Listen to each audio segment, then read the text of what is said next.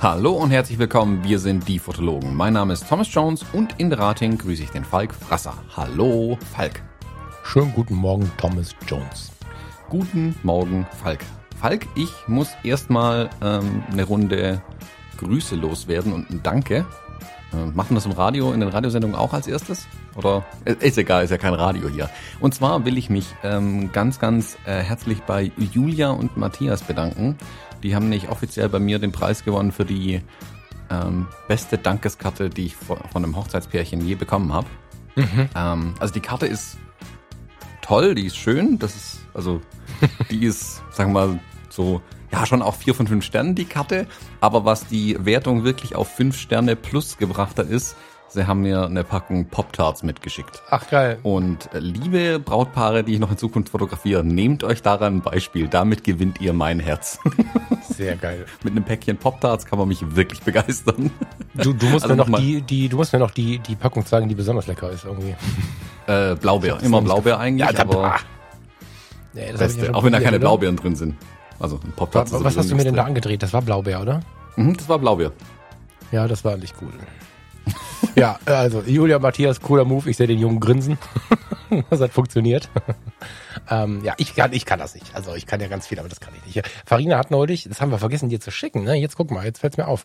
Farina hat neulich einen Pop-Tarts Online-Shop irgendwo entdeckt, wo hm? dann irgendwie alle Pop-Tarts Folgen so am Start sind. Ja, ja gibt's. Ähm, also äh, alle Pop-Tarts Varianten. Ähm, warte, ich habe selber so, falls es jemand mal testen will. Also jetzt völlig. Ähm, ähm, wir kriegen leider nichts dafür, aber hey, äh, solltet ihr zuhören, lieber Online-Shop, worldofsweets.de, ähm, packe ich auch in die Show Notes rein, da gibt's diese besagten Pop-Tarts zu verhältnismäßig günstigen Preisen, sagen wir mal so.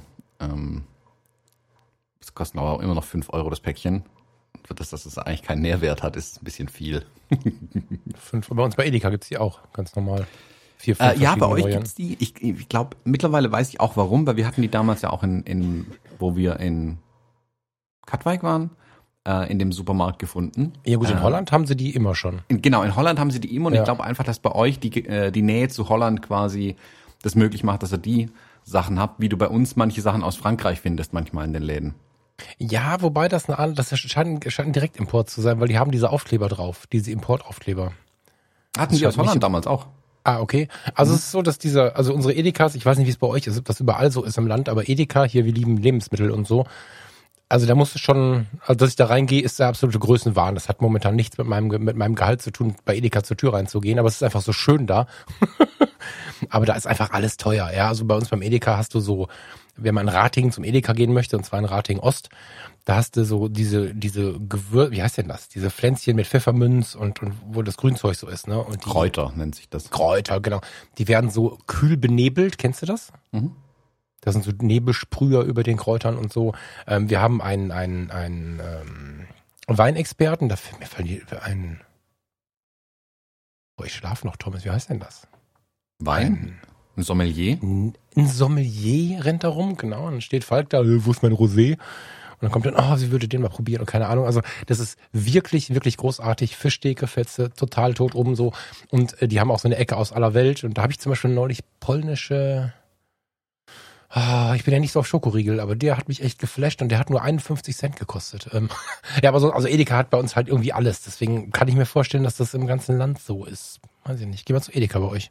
Nö, der unsere Edeka hat sie nicht, das weiß nee? ich einfach. Okay. Aber okay. schon oft bin ich ja oft. Ist der denn auch so aufgeprollt inzwischen oder ist das Ja, der hat so vorne auch so ein, so ein ähm, aber wie nennt sich denn das, wenn die Pflanzen indoor wachsen? Ähm, Home Grow Station, ähm, so wie es die ähm, coolen Jungs im Keller haben mit verdunkelten Fenstern, damit niemand sieht, was sie anbauen. Basilikum natürlich nur. Ähm, sowas haben die da im Edeka vorne auch rumstehen, wo, okay. wo sie quasi die Kräuter hochzüchten ähm, im Laden. Was ich irgendwie, weiß nicht, ob ich das gut oder schlecht finde, aber sieht auf jeden Fall gut aus. Ähm, aber nee, der hat nicht tatsächlich. Also bei uns findest die, wir haben hier in Stuttgart gibt's den English Store, der hat eigentlich Artikel aus England oder aus Großbritannien hauptsächlich. Aber da gibt's die Dinger auch und deswegen habe ich die da früher immer gekauft ähm, neben an vielen lustigen anderen Dingen. Mhm. Aber halt jedes Mal nach Stuttgart reingondeln ist halt auch irgendwie albern. Aber sind sie immer noch teurer als in diesem Online-Shop, den ich jetzt gefunden habe. Ja, ja. ja. Und das sind auch, auch da, der hat die auch aus England, nicht aus den USA meistens. Also ah, nachdem, okay. wo sie hersourcen. Also ich habe gar nicht mehr so richtig. Ich hatte früher so ganz viele Sachen, die ich von überall irgendwie mitgebracht bekommen muss. Inzwischen, du kriegst inzwischen eine gute Erdnussbutter hier, das war mir viele Jahre sehr wichtig. Das ist inzwischen sogar beim Edeka, also beim Aldi, die finde ich ganz gut.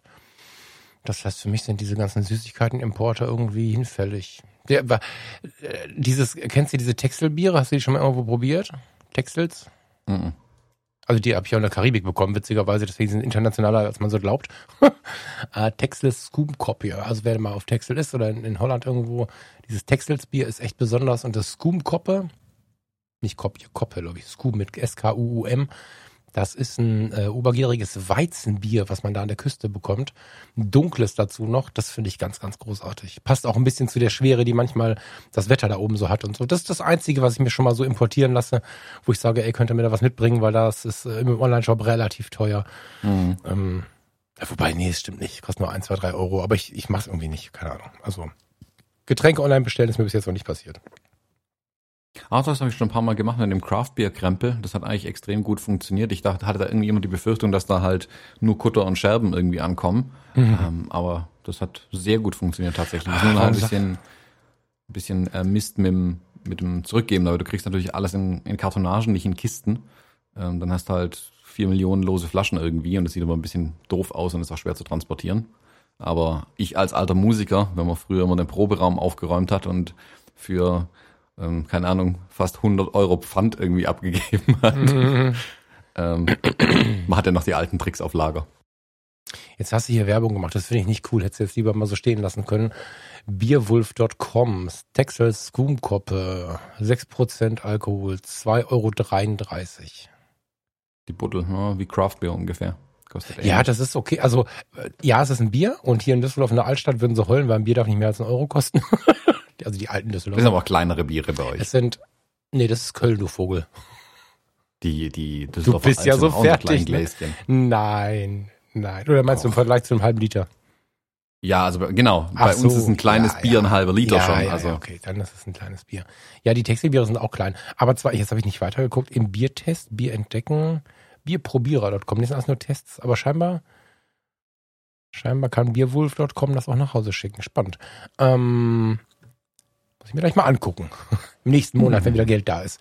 Das äh, 2,33 Euro, das ist eine ganz kleine Flasche. Wo steht denn das? 30 Zentiliter. 0,3, aber 0,3. Das ist aber, das ist ja Entspannung. Also ich hämmer mir jetzt kein, kein, kein, kein Scoom-Koppe weg, weil ich glaube, ich habe Bock auf irgendwie ein Bier, sondern das gibt's nur, wenn irgendwie gerade Zeit äh, an der Sonne ist oder wenn man sich irgendwo ins Wasser setzen kann oder irgendwie sowas. Also, mhm. Ja, zum einen ist es Genussmittel und ähm, wir haben ja hier ganz viele so Microbreweries mittlerweile, mhm. ähm, wo halt ein, zwei Jungs irgendwie arbeiten mhm. oder so. Und da bin ich völlig dufte damit, wenn das Bier 2,50 kostet, weil dann weiß ich, wo das Geld äh, landet am Ende. Ja. Ähm, nicht bei Becks, sondern eben bei denen. Ja. Und dann high-pfeifen wir uns, wenn wir uns in der Stadt sehen und dann ist cool. Also ich finde es eigentlich ganz, wirklich ganz sympathisch, dass es beim Bier jetzt auch möglich ist, hier seine Locals wieder zu unterstützen irgendwie. Mhm. Deswegen, oder halt andere, klar, kleine Brauereien, mit einem die irgendwo ähm, besser gefallen von dem, was sie anbieten. Was ich ja mal überlegt habe, aber das ist natürlich dann wieder weg von den kleinen Brauereien, ob ich dieses Sub-Ding mal haben möchte. Aber ich, ich trinke eigentlich nicht genug Bier, also zwei Liter Bier. Ich meine, das hält angeblich ja drei Wochen frisch. Trinke sehr, sehr wenig. Bekennst du diese Dinge, diese SUB? Mhm. Warte. Das ist so eine Zapfanlage, so eine kleine, aber eben eine ganz, ganz kleine, nicht wie dieses Philips-Ding ist, wie kann Ach so, jetzt, okay, jetzt weiß ich, was du meinst. Die, wo man äh, so ein Ding reinklingt und dann äh, das Bier zapfen kann quasi. Ja, aber so in schick. Also von, von, äh, von, von Krups ist die und das, das geschlossene mhm. System und so. Kühlt auch und irgendwie, wo steht das hier? Die, das hält total lange. Ja, ja, klar. Das, also wie eine Zapfanlage auch, aber ja. Also das und ist halt auch halt bezahlbar. Ne? Irgendwie, ich sehe gerade hier im Angebot 86 Euro, das, das kann man halt auch bezahlen. Ich bin jetzt nicht der Oberbiertrinker, ich bin mehr so auf Wein. Aber gerade so für den Sommer, ich meine, wir erwarten heute hier 36 Grad. da ist mhm. es natürlich irgendwie so ein kühles Bier. Ah, es kann schon was. Jetzt bin ich sauer, dass ich mir kein Scoop bestellt habe. Bis morgen ist das nicht mehr da. Verdammt. Wir sind nächstes, nächstes Wochenende, also nächste Woche ähm, nicht dazwischen sprechen. Wir sind aus der Konserve, wenn wir nächste Woche aufnehmen. Da ist der Falk und die Farina nämlich ähm, an der Müritz. Da trinken wir dann wahrscheinlich Lübserpilz. Mhm. Auch nicht ganz schlecht. Kennst du das? Mhm. Ach cool. Oder habe ich das mal, habe ich das mal angeschleppt? Also okay. Ja, ich kann auch sein, dass ich das mal angeschleppt hätte. Ich bin ein, ein Fan. Wobei ich gar nicht weiß, das ist, glaube ich, auch so regionenspezifisch. Ne, kennst du das? Du, du trinkst irgendein Bier in irgendeiner Region, da genießt du es total, aber eigentlich ist es halt ein Bier. Ah, Ja, das ist aber mit vielen Dingen so. Also Ja. ähm, man, man kennt irgendwas von irgendwoher. Ich meine, das ist äh, in, in Kuba weißen Reis mit schwarzen Bohnen essen ist das totale Erlebnis. Ist es hier, denkst du dir, ha, ich hätte auch jetzt Pappe essen können eigentlich. Ja. Weil Gewürze haben die ja da auch keine dran. Ist ja nicht so, dass du es falsch gewürzt hättest. Die Ja. haben ja selber keine Gewürze außer Salz und Pfeffer. Ja. Ähm, ja, das ist so semi-spannend hier dann zu essen. Ich habe auf Jamaika dieses, ähm, dieses Bier, was die da haben, ich komme Red oder so. Da habe ich 5 Dollar bezahlt für eine 03er Flasche. Dann habe ich es hier irgendwo bei so einem Online, irgendwo, das stimmt, siehst du, ich habe doch immer ein Bier bestellt. Habe ich für 14 Euro plus Versandkosten ein 02er, glaube ich, sogar nur Bier bestellt. So eine fiese Brühe, ne? Also das konnte ich hier, ich fand schon auf Jamaika komisch, aber jetzt konnte ich, also das war echt schlimm. Ja, ja, diese Nationalgerichte sind aber auch so ein Ding, das stimmt. Reis mit Bohnen. Mhm. Kein, kein, Ja, haben, die also- nicht, haben die da nicht auch ähm, Salzfisch mit drin? Nee, die essen fast keinen Fisch, witzigerweise, in Kuba. Ach, Also das ist ganz wenig. Mhm. ach wie? Das hätte ich nicht gedacht. Ja. Okay. Nee, ist nicht so deren Ding. Also, ähm, das war eins, wir hatten ja so einen kleinen Reiseführer irgendwie eingekauft, ich weiß gar nicht mehr. Der Marco Polo könnte es gewesen sein. Und da stand da hier kulinarisch Kuba und ich lese das Zeug ja wirklich immer erst, wenn ich hinfliege. Mhm. Ähm, weil ich mich schon voll gefreut, boah, hier äh, Karibik und so, bestimmt voll interessantes, spannendes Essen. Ähm, so ein Hodgepodge aus allem Möglichen, die da halt hingegangen sind und so. Nö, eher nicht. Ähm, also Reis mit Bohnen ähm, ist so schon das höchste kulinarisch. Ist alles andere eher so ein bisschen auch für die Touris dann gemacht. Also ich finde es ja viel Pizza und so Kram, was also mit Kuba jetzt herzlich wenig zu tun hat. ja. Und dann dachte ich, okay, aber wir haben die, die Küstenstädte, da müsste doch dann noch geile Fischrestaurants Ja, geben. und? Gibt's, ja, aber auch für die Touris. Und die Kubaner an sich essen relativ wenig Fisch. Tatsächlich. Ach, spannend. Also Fischfang ist bei denen nicht Okay. so das große Ding scheinbar. Also ich meine, äh, ähm, hätte ich jetzt überhaupt nicht vermutet, wobei es nicht so weit hergeholt ist, weil, weil auf Jamaika ist ja auch so, dass die Rastafari sich äh, mehr oder weniger nur die Pflanzen reinzimmern. So. Aber an der Küste haben die natürlich Crabfish und weiß der Teufel was nicht. Also richtig, richtig geiles Zeug. Aber was bei den Nationalgerichten ist, ist halt dieses ähm, irgendwas mit Saltfish. Also die haben ja diese Akis, kennst du die? Mhm. Diese riesigen, riesigen Früchte, die, die, die, ähm, ha- hast du nicht aus Akis und, uns was zu essen gemacht? Oder was war das? Ne, das war nicht Aki, ne? Das war, Jackfruit. das war Jackfruit. Aber gut, das ist ja, also für einen Europäer ist das ziemlich nah beieinander. vom, vom Geschmackserlebnis her.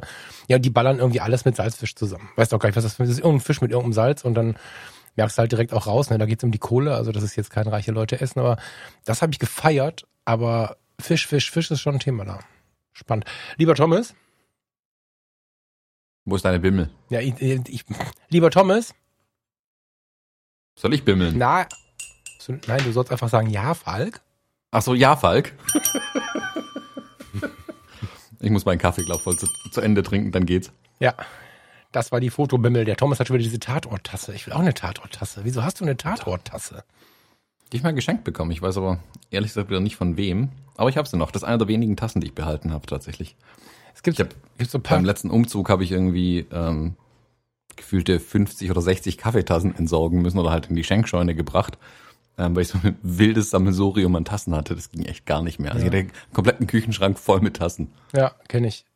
Finde ich ganz geil. Also ich mag das irgendwie, aber da ist halt auch immer viel Scheiß dabei. Das stimmt. Aber Tatort. Genau, wenn das, wenn das Geil. schöne Tassen gewesen wären. Aber das war halt wirklich die HP-Tasse, die IBM-Tasse, die Ja, zweite genau. IBM-Tasse Ja, ja, lauter Werbetassen, die du halt irgendwo herbekommen hast.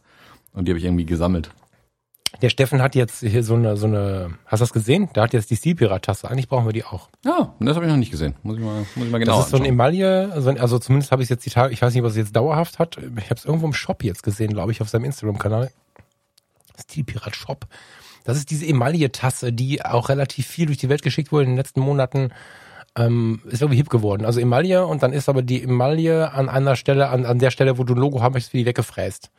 Und dieser blanke Teil, das blanke Blech, oder vielleicht ist auch vorher ein Aufkleber drauf oder was auch immer, dieses blanke Blech rostet dann.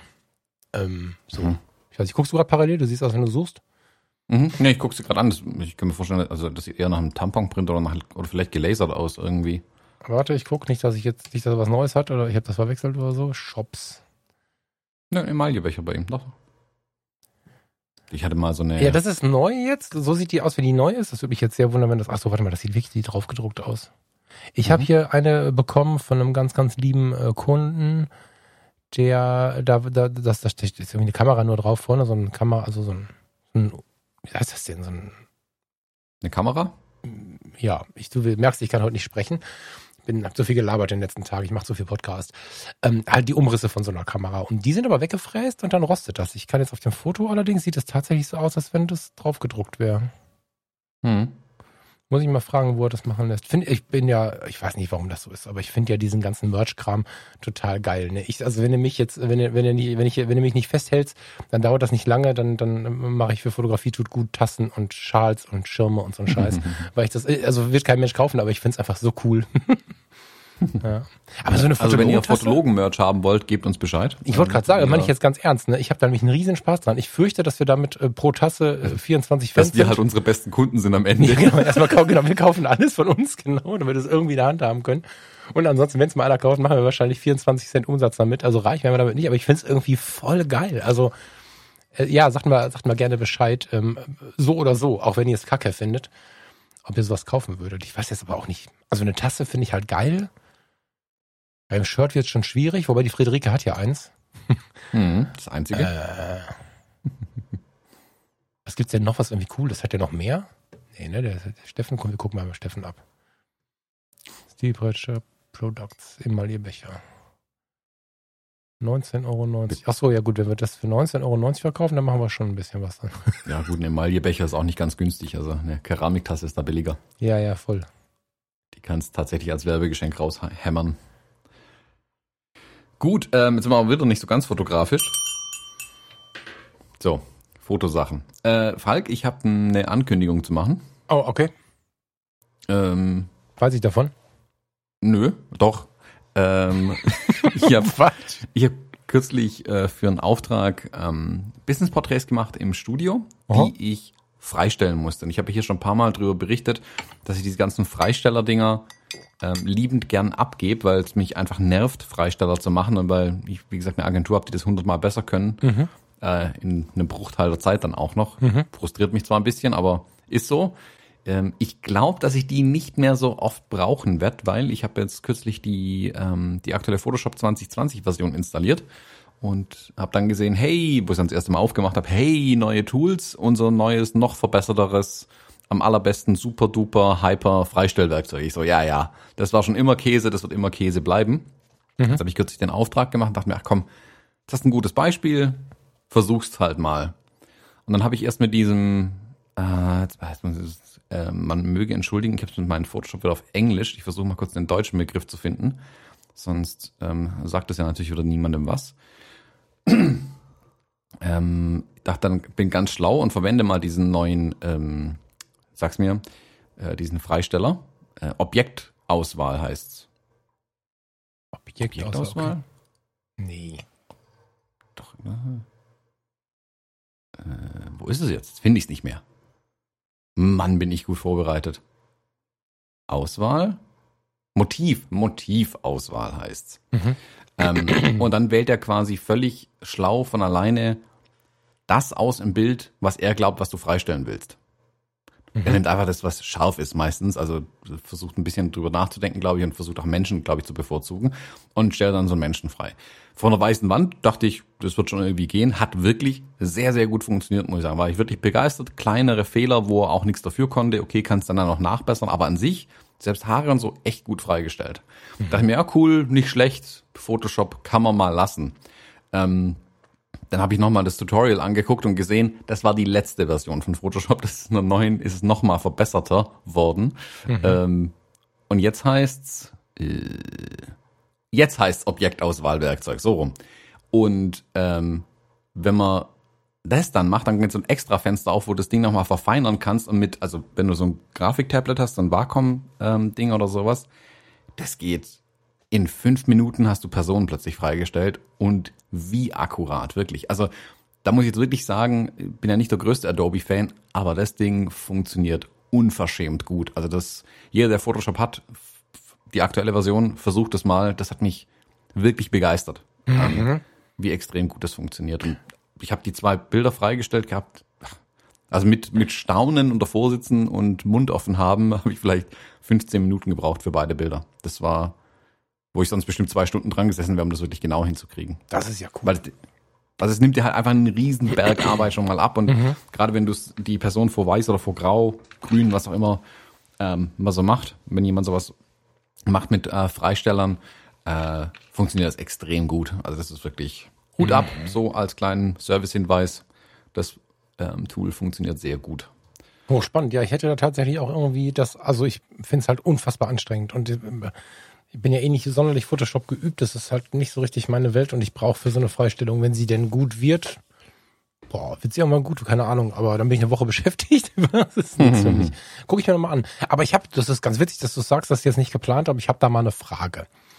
An dich oder an Hörer, die da fähig sind. Hm, du kennst das Logo von Fotografie tut gut, ne? Mhm. Ja. Hm. Das habe ich hm, in meiner, wie soll ich sagen, in meinem Geiz der Tage als relativ kleines, ich glaube JPEG und PNG oder so.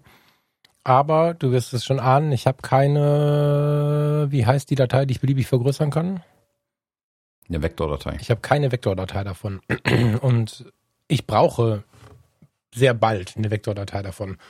Hast du eine Ahnung, wer sowas umsetzt, also auf der einen Seite natürlich jetzt mal kommerziell gefragt, da muss ich halt nur hart drauf sparen, oder gibt es irgendeinen Hörer, der hobbymäßig in der Lage ist, eine Vektordatei aus einer normalen Datei zu erschaffen, weil ich glaube, das ist eine fisselige Nachführarbeit, ne? Oder weißt du, wie es geht? Ich, also wenn du da irgendwie was für mich hast oder einer von euch Hörern irgendwie in der Lage ist, das zu tun, dann müssen wir da mal dringend sprechen, wie wir das irgendwie, ob wir da irgendeine Hand-in-Hand-Situation finden, die uns da gut tut. Vielleicht kann ich ja auf der anderen Seite irgendwas Gutes tun oder so. Fände ich ganz gut.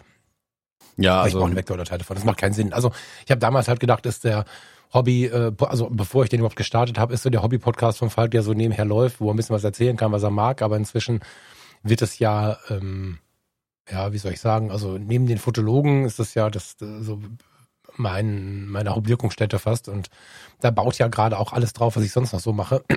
Ich brauche davon eine Vektordatei. Hm. Ja gut, ist halt nicht gerade das einfachste Ding, also ähm, weil es halt ein Schriftzug ist. Ja, ja und ähm, der Kreis und der Kram und der Schatten von dem Kreis und so. Ist der Kreis schon mit dran gewesen oder hast du das ohne Kreis bekommen? Nee, ach so genau, das ist das nächste Problem. Genau. Der Kreis ist Teil einer Internetseite, wo ich das gesehen, was ich gescreenshottet habe. Also das ist tatsächlich oberamateurmäßig zurechtgefummelt, deswegen habe ich die Datei mit dem Kreis auch nur ja, in der Auflösung meines alten Mac-Bildschirms etwas weniger. ja. Und daraus bräuchte ich einen Vektor. Na dann viel Spaß. Ja. Deswegen, also weil, weil das, das ist, was ich recherchieren konnte. Vielleicht gibt es da draußen irgendjemanden, der da irgendwie einen Plan hat, wie man das machen könnte, der das vielleicht nachbauen kann. Keine Ahnung, ja. Und vielleicht kann ich dafür, was weiß ich, Fotos machen, eine Kiste Bier ausgeben, eine Kiste Bier trinken, wenn er aus der Nähe kommt, was auch immer. Aber da, wenn da irgendwer dabei ist, der das, der sich da imstande fühlt, dann gerne melden, bitte. Mm, du hast mir hier noch äh, ein bisschen Hardware-News reingelegt. Du hast das von Olympus gefunden, was ich noch nicht gesehen hatte. Magst du da kurz was dazu sagen? Äh, ja, jetzt muss ich mal kurz selber gucken. Warte, gib mir eine Sekunde. Da. In den letzten Tagen, also ich weiß nicht, wie es bei dir ist. Hast du Olympus so auf dem Radar? Kriegst du so mit, was bei dir halt so passiert? Wenn es halt irgendwo auf den Newsseiten irgendwo aufpoppt, ja, aber die lese ich ja eigentlich auch nicht wirklich. Also ich habe mitbekommen, dass sie ihren Kameramarkt verkauft haben, aber sonst nicht wirklich. Das ist schon ein paar genau. Tage her das ist so ein bisschen das, ähm, ich finde, dass eine Kamera, oder ich empfinde das so, dass eine Kameramarke natürlich auch von denen lebt, die sie nicht benutzen, aber vielleicht über sie sprechen oder vielleicht mal zu ihnen wechseln würden. Dass man sie also auf dem Radar hat, finde ich unfassbar wichtig. Ähm, und nicht nur, dass es gerade jemand gekauft hat. Und ich habe bei denen jetzt eine ganze, ganze, ganze Zeit nichts mehr mitbekommen. Und dann habe ich nur bekommen, die, mitbekommen, die verkaufen ihre Kamerasparte. Da haben wir auch schon mal kurz drüber gesprochen. Erst hieß es ja nur, Olympus wird verkauft, Olympus stellt äh, in Europa ein und so. Das waren ja alles so Nachrichten, wo man sich sicher sein konnte, okay, dann, dann war es das jetzt. und jetzt gab es aber ein paar neue Äußerungen, die ich ganz spannend fand, von Setsuya Kataoka. Ich kann das leider nicht aussprechen, das tut mir total leid. Äh, VP, was ist VP? Vice President, ne? Of Global Strategy von Olympus. Der hat so ein paar spannende Sachen erzählt und so ein bisschen damit aufgeräumt, hier Olympus wird verkauft und so. Der Thomas grinst, weil ich so schlechtes Englisch spreche. Ähm und da waren, also ich werde nicht das ganze Interview vorlesen, ich fand es ganz gut, aber da waren so ein paar Kernsätze dabei. Zwei fand ich sehr, sehr spannend. Also einmal, wir werden unsere Vorteile weiter verfolgen und kompakte, leichte MFT-Systemprodukte entwickeln, die auf die Bedürfnisse von Fotografen in den Genres ausgerichtet sind, in denen unsere einzigartigen Funktionen besonders gut zur Geltung kommen, wie zum Beispiel in der Tier-, Vogel-, Makro- und Landschaftsfotografie. Mm, das war das eine. Und das andere, ich lese sie mal eben beide vor und dann können wir da gerne einen Satz drüber sprechen. Das andere, was ich sehr spannend fand, war, wir werden uns mehr denn je auf den High-End-Markt konzentrieren. Es mag aus strategischen Gründen, aus strategischen Gründen einige Änderungen an der Produktpalette geben, aber wir haben nicht vor, einfach die Anzahl der Produkte zu reduzieren. Fand ich sehr, sehr spannend, zumal ich ein schwarzes Loch im Kopf hatte von Olympus. Also Olympus ist für mich ein schwarzer Fleck, heißt das, ne? Auf meiner Kameralandkarte. Ich hatte mal die Olympus E30 vor vielen, vielen Jahren habe ich irgendwann mal eine Kameraausrüstung abgegeben, ähnlich wie ich das mit der Fuji gemacht habe. und war mir sicher, ich brauche jetzt was Kreativeres. Und da hatte Olympus ähm, die E1, glaube ich, draußen hieß die. Das war so dieses Profi-Tool, was bei Playboy-Shootings und so, das war relativ fett in der Werbung, immer in den ganzen Fotomagazinen und so, die E1. Und die konnte ich mir nicht leisten äh, zu der Zeit, aber ich konnte mir die E30 leisten. Das ist, war sowas wie die 6D quasi, wenn man das auf Canon runterrechnen möchte. Das war so ein semi-professionelles Ding. 7D irgendwie so. Und ähm, die zeichnete sich dadurch aus, dass sie, obwohl sie einen relativ hohen Standard, also relativ hohen Anspruch hatte, die hat damals schon 1400 Euro gekostet, habe ich gerade mal nachgeguckt, 2009 war das, hatte sie trotzdem so so Effekte, so Olympus-Effekte drin. Kennst du das noch? Die hatten so mhm. Jetpack-Effekte, da konntest du Nebel einbauen und ähm, altes Foto hieß das eine, das hatte coolere Namen natürlich, als ich das jetzt sage, aber ein Schwarz-Weiß-Modus, ein Modus, wo du so ein so einen Schleier vor dem Foto hattest, der so ein bisschen aussah wie so eine Gelplatte und so. und das hat auch ganz gut funktioniert. Also diese Effekte waren ganz geil und ich fand es sehr sympathisch, dass Olympus gesagt hat, warum sollen denn die Profis nicht auch mal den Jungen in sich rauslassen, das Kind in sich rauslassen, während bei den Canons, bei den ganz Großen, kein Motivprogramm und nichts dabei war, immer nur äh, die vier, fünf Programme, weil Profis wollen sowas nicht. Da hatte ich zu denen gewechselt. Und seitdem, der Sensor war nämlich extrem schlecht, also sobald es leicht dunkel wurde, war das Ding nicht mehr zu gebrauchen, leider. Ähm, habe ich wieder weggewechselt, habe ich Olympus aber auch quasi für mich von der Landkarte gestrichen. Und jetzt sagen sie sowas. Finde ich ähm, super spannend. Kennst du High-End-Kameras von Olympus? Ähm, die, äh, bei denen ist auch die mit einzelnen Ziffern, die genau. EM äh, 1, e genau. Hatte ich mal, boah, das war auch schon ein paar Tage her. Letztes Jahr meine ich, irgendwann hat mir die mal jemand in die Hand gedrückt. Die sind, hm, nett. Ich, also ich, ich finde nichts per se Schlechtes an den Kameras. Ähm, mich stört zugegebenermaßen das Format vom Sensor, also nicht unbedingt die, die Größe, sondern dass es halt 4 zu 3 ist tatsächlich. Das finde ich ein bisschen nervig, ähm, weil es einfach nicht mein, mein Seitenverhältnis ist, mit dem ich viel fotografiere. Das nervt mich auch bei der GFX ein bisschen. Mhm. Selbst da mache ich es meist dann doch 2 zu 3 ähm, oder 4 zu 5, oder das wird ein anderes Thema. Ähm, und der Sensor ist dann halt doch auch ein bisschen klein. Also ich fand es nicht die, ist nicht meine Kamera, aber nicht, dass sie per se schlecht wäre unbedingt. Ich habe mich auch ein bisschen darüber aufklären lassen, dass diese äh, Effekte, die man einstellen kann, ich wusste den Namen mal, ja, wie auch immer, also man kann da auch ein bisschen mit den JPEGs spielen. Äh, und das sah auch ganz gut aus, muss ich zugeben. Das sah vernünftig mhm. aus, was da rauskam. Das war nicht mhm. schlecht. Ähm, von daher, die, die bauen bestimmt keine per se schlechten Kameras, das glaube ich nicht ich finde die Ausrichtung, die sie da jetzt angehen wollen, auch genau die richtige Entscheidung. Also Oder? man muss einfach wissen, was man kann, wo man hingehört und du kannst nicht alles können. Und ja. also wenn Olympus sagen würde, hey, wir bauen jetzt Kameras für alle Menschen, ähm, das wird halt nicht gehen. Man muss irgendwie sich klar machen, wo man eigentlich hingehört. Und für mich war die Ausrichtung bei Olympus bisher immer so dieser, ähm, ich sag mal, Amateurmarkt. Also jemand kauft sich einfach eine gute Kamera in Anführungszeichen, wo man halt vorne diese Dinger draufschrauben kann, auch als Objektive bekannt und landet dann bei einer Olympus und dann macht niemand was falsch damit. Also ob er sich eine Nikon, eine Canon, eine Olympus, eine Fuji kauft, ist völlig wurscht. Ähm, alle Kameras sind gut genug für den Einsatzzweck. Punkt. Ähm, Und da tut's dann eine MFT genauso und eine Vollformat ist meiner Meinung nach völlig übertrieben eigentlich. So, ähm, aber ich glaube, dass sie eigentlich immer den Profimarkt im Blick hatten, aber gleichzeitig dadurch gehemmt waren, dass sie eigentlich den Low-End-Markt bedient haben. Und wenn sie jetzt aber sagen, hey, okay, Low-End vergessen wir, weil, sind wir ehrlich, da ist auch nicht mehr so viel Geld verdient, das machen die Smartphones mittlerweile einfach, ähm, dann haben sie meiner Meinung nach eine Chance, auch tatsächlich was aus einem Business zu machen. Weil dann kannst du einfach in deiner Produktentwicklung sagen, passt es zu unserem idealen Kunden, nämlich jemand, der ähm, Vogel-Makro-Landschaftsfotografie macht. Mhm. Nicht jemand, der einfach seine Kinder fotografieren will, wenn sie aus dem, aus dem Kindergarten rausspringen irgendwie. Das macht er mit dem iPhone. Punkt. Dafür braucht er keine Olympus, keine Canon, keine Nikon, keine Sony. Mhm. Ähm, und dann lassen sich meiner Meinung nach bessere zum einen und passendere Produkte entwickeln. Also ich finde es eine, eine gute Aussage von Olympus zu sagen, hey, wir konzentrieren uns auf irgendwas. Das macht eigentlich deine Produkte besser und ich hoffe, dass sie damit eine Chance haben, ähm, an dem Markt ähm, auch zu bleiben und auch ihre Nische irgendwo zu finden. Also ich, genau. Was ich mit Schrecken gerade festgestellt habe, ich hatte den Profibereich von denen gar nicht mehr auf dem Radar.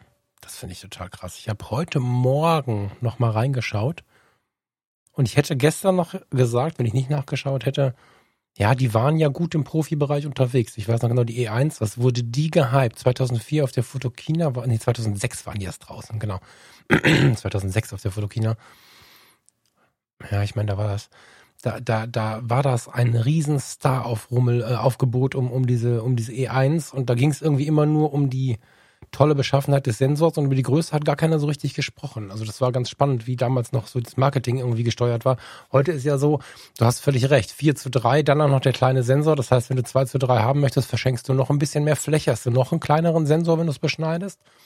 Aber wenn ich meine E30 für irgendwas geliebt habe, ich hatte einen, jetzt müsste ich mal nachschauen. Ich habe gerade schon mal parallel geguckt. Es gibt von Olympus ja so 400 mm Objektive und sowas. Die sind vergleichsweise zu dem, was du bei Canon hinlegst, für ein 800 mm, so muss man es ja sehen, was das Bildergebnis angeht, geschenkt. Und ähm, das war aber immer noch, weiß ich nicht, Tausender oder so, war mir zu teuer. Dann habe ich an die E30 ein Sigma, ich glaube 50 bis 500 oder so war das. So ein, so ein riesen Sigma. Das hatte, hatte einen Micro Four Thirds Anschluss habe ich da dran gehämmert und damit, damit wirklich in die Vogelfotografie gehen. Da hast du mal eben 1000 Millimeter, also 100, jetzt halte ich, mach dir das mal vor Augen, 100 Millimeter bis 1000 Millimeter Zoom. Das ist ja mhm. allein schon von der Spreizung her eigentlich gar nicht möglich. Also vor 20 Jahren hätte ja einfach jeder gesagt, das gibt's nicht oder das ist so groß wie ein LKW. Das kannst du halt machen. Und ich glaube, besonders für diesen Bereich sind die Olympus besonders. Ich weiß jetzt nicht, ob sie davon leben können, weil natürlich jetzt Canon und Co. mit ihren 800 Millimetern für unter 1000 Euro und so ganz schön krass nachgelegt haben. Aber ähm, ja, das sehe ich halt gut, weil, weil dieses Zurechtreden des Sensors irgendwie in allen Bereichen, das wundert mich immer so ein bisschen. Also ich meine, klar, jeder steht ein bisschen hinter seiner Entscheidung und jeder hat auch einen Grund, warum er seine Marke benutzt und das finde ich auch gut und wichtig. Niemand könnte mit seiner Kamera funktionieren, wenn er sich den ganzen Tag ärgern würde, dass sie die falsche Kamera ist. Dann braucht er eine neue. Sondern es ist natürlich besser, wenn jemand so sein, sein Warum hat. Aber ein Weitwinkelfoto von den Hater Rocks im, im, ähm, in Südengland zu machen, mit einem Weitwinkel auf der Olympus, ist ein schönes Urlaubsfoto, macht aber jetzt produktionsmäßig nicht viel Sinn, wenn man daneben eine Voll- oder Mittelformatkamera setzen könnte. Und dass sie jetzt von sich aus sagen, ey, liebe Naturfreunde, mit unserer Kamera schleppt ihr die Hälfte, das ist ja so. Ne? Und die, die Objektive sind ja auch ungleich kleiner. Ähm, also sie sind wirklich kleiner. Da hast du 800 Millimeter zu einem Gewicht, wo du sonst 50 Millimeter an der Vollformatkamera dran hast. Das ist schon geil. Und darauf zu mhm. gehen jetzt, mhm, finde ich gut. Ist zu leise ja, im Moment, finde ich. Also ich sehe keine Werbung ja. von denen. Weiß nicht, wie es in der Naturfoto ist, die lese ich gerade nicht, aber. Gut, es liest sich ja so, als wäre die Entscheidung noch relativ neu. Also hm. die, ich denke mal, durch die, den Verkauf der Kamerasparte jetzt an JIP wird sich da eh noch einiges tun. Ähm, ich finde aber auch da die letzte Frage in dem Interview, ähm, also wurde gefragt, wie schön, toll, aber wer produziert den Krempel denn jetzt eigentlich? Weil Olympus wird es ja, ja, nicht stimmt. mehr machen. Ja. Ähm, und dann ist die Antwort vom äh, Olympus-Menschen hier, bitte seien Sie versichert, dass es keine Probleme bei der Produktion geben wird. Und mein erster Gedanke ist dabei, kennst du den irakischen Informationsminister, damals unter Saddam Hussein noch, der immer da stand. Ich kann Ihnen versichern, es gibt keine amerikanischen Panzer in Bagdad und im Hintergrund fahren sie wirklich schon fast durchs Gebäude durch irgendwie. An den musste ich bei dem Spruch leider irgendwie denken. Ähm, gehen Sie bitte weiter, es gibt hier nichts zu sehen. Ich versichere Ihnen, es gibt keine Amerikaner im Irak. Ich, ja also haben Sie nicht sogar, haben Sie nicht sogar, steht da nicht sogar, wo ich jetzt habe ich es gerade wieder zugemacht, was ich dir da steht da nicht sogar die äh, Produktionsstätten da. Die zukünftige Produktion wird noch geprüft. steht da. Genau. So dass ich Ihnen im Moment noch keine einzelnen nennen kann. Aber komm mal, bitte seien Sie versichert, genau. Ja, ja, das ist halt so eine Frage, ne? Also das, da hast du völlig recht. Ich meine, jetzt ist es, Jetzt gibt es viel mehr fähige Fabriken äh, auf der anderen Seite unseres, unseres Planeten, als dass wir uns das hier vorstellen können. Aber ja, das ist irritierend ein bisschen, das stimmt. Ja, also es, es klingt so ein bisschen so, als wäre halt noch viel im Umbruch, was aber mm. völlig entschuldbar ist, meiner Meinung nach, ähm, da es eben im Umbruch ist. Die müssen jetzt halt nur irgendwie am Ball bleiben, relevant bleiben, damit es tatsächlich weitergeht. Also du musst ja auch im Gespräch bleiben, sonst kannst du Investoren auch nicht davon überzeugen, wirklich was draus zu machen. Deswegen ähm, drücke ich die Daumen, dass Olympus hier ähm, in einer klar definierten Nische irgendwie tatsächlich was erreicht. Ähm, wie gesagt, ich freue mich über jeden Kamerahersteller am Markt, weil Konkurrenz belebt das Geschäft und wenn Olympus hier weiter auf den Preis drückt ähm, für die Fotografen, die so ab 400, 500 Millimeter aufwärts fotografieren, ähm, ist es ja gut, weil das drückt dann gleichzeitig auch äh, ich sag mal, Canon und Sony, Nikon in dem Bereich ein bisschen. Dort auch, wie die zwei Objektive, die Canon jetzt kürzlich vorgestellt hat. Was meinst du mit drückt? Na, zwingt sie ein bisschen, wenn sie, wenn sie dort auch relevant sein wollen, dann müssen sie sich überlegen, okay, dann müssen wir halt günstige Objektive auch bauen. Ist für die gut, die bei Ach Canon so. sind dann. Ich weiß, ich weiß also, gerade über den Kameras. Ja, ja, logisch, ja. Also. Ja, auch bei den Kameras. Kameras meine, sind ja natürlich ein Unterschied, ob ich mir eine R5 kaufe oder eine äh, EM1 von Olympus. Preislich. Ja, voll, aber wenn ich mir eine R6 kaufe oder eine OMD, was ist das? EM1X heißt die, dann bin ich nämlich bei 2000 Euro für die Kamera. So. Und für 2,5 und bald wahrscheinlich für 2,2 kriege ich halt die R6. Das ist halt schon vergleichsweise nah dran. Das ist noch so ein Unterschied, wo man, den man zurecht diskutieren und den man sich zurecht sparen kann. Ne? Also die brauchen auf jeden Fall harte Argumente und ich habe jetzt lange nicht mehr in den Objektivfuhrpark reingeschaut, muss ich zugeben. Jetzt gucke ich mal gerade bei den langen Brennweiten. 300 mm f4. So, das ist ja so ein Ding. Ja, aua. So, 300 mm f4 kostet 2900 Euro. Das ist jetzt weit weg von dem, was ich gerade angekündigt habe. Was mit dem 100 400? 1300 Euro? Na, das geht schon eher. Danke. 70-300 ist ein, 75-300 ist ein 150 bis 600 Millimeter Objektiv für 549 Euro. Und da kommt mhm. das Argument. Ja, die 70 bis 300er um die 500 Euro ist ja jetzt nicht unüblich. Auch bei Canon und ich weiß gar nicht, wie es bei, wie es bei äh, Fuji. Gibt es auch was in der Preisklasse? Ich glaube schon, ne? Mm, wir sind noch nicht so stark. So und so bis 210 oder was das ist, das ist doch irgendwie ja, das gibt's ja, da könnte ich nicht mal einen Preis nennen. Naja, genau. Aber äh, so, ich meine auch so 500, 600 Euro. Das ist schon okay, nur wenn du jetzt überlegst, 70, 300 auf meiner, auf meiner äh, R, das würde mich freuen, weil ich dann wieder ein Tele hätte, aber ähm, das ist dann halt ein 70 bis 300. Das ist immer mindestens 100 Millimeter zu kurz. Da musst du dann kroppen. ähm, auf der Olympus hast du zwar serienmäßig gekroppt, muss man ehrlicherweise sagen, ne, mit dem Sensor, aber du hast ein 600 Millimeter Objektiv am Ende des Tages. Also im Erleben. 600 mhm. Millimeter für unter 600 Euro, das ist schon geil. Das kannst du dann noch so anheben, dass du keinen, dass dir nicht der Arm abfällt. Ja, fände ich gut. Ich fand es ja ein bisschen traurig, dass sie ihre, jetzt muss ich mal gucken, heißt die Pen F, heißt sie, glaube ich, ne? Dass mhm. sie das irgendwie nicht weitergetrieben haben. Also da hatten sie ja wirklich viel Aufwand reingesteckt in, in ich weiß noch, auf der Fotokina, da waren wir waren wir da zusammen oder war das die davor? Das war die davor, wo die Pen F vorgestellt wurde. Da waren wir zusammen, da war ich mit der Farina, genau.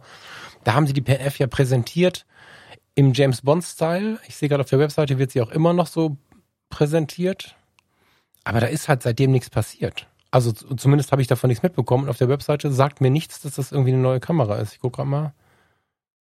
Nee, da gab es auch mal eine Ankündigung, oder was ist eine Ankündigung? Es gab viele Gerüchte auf jeden Fall, dass die Pen F gar nicht fortgeführt wird, was natürlich sehr, sehr schade wäre, aber. Das ist das einzige richtig coole Lifestyle-Produkt von denen.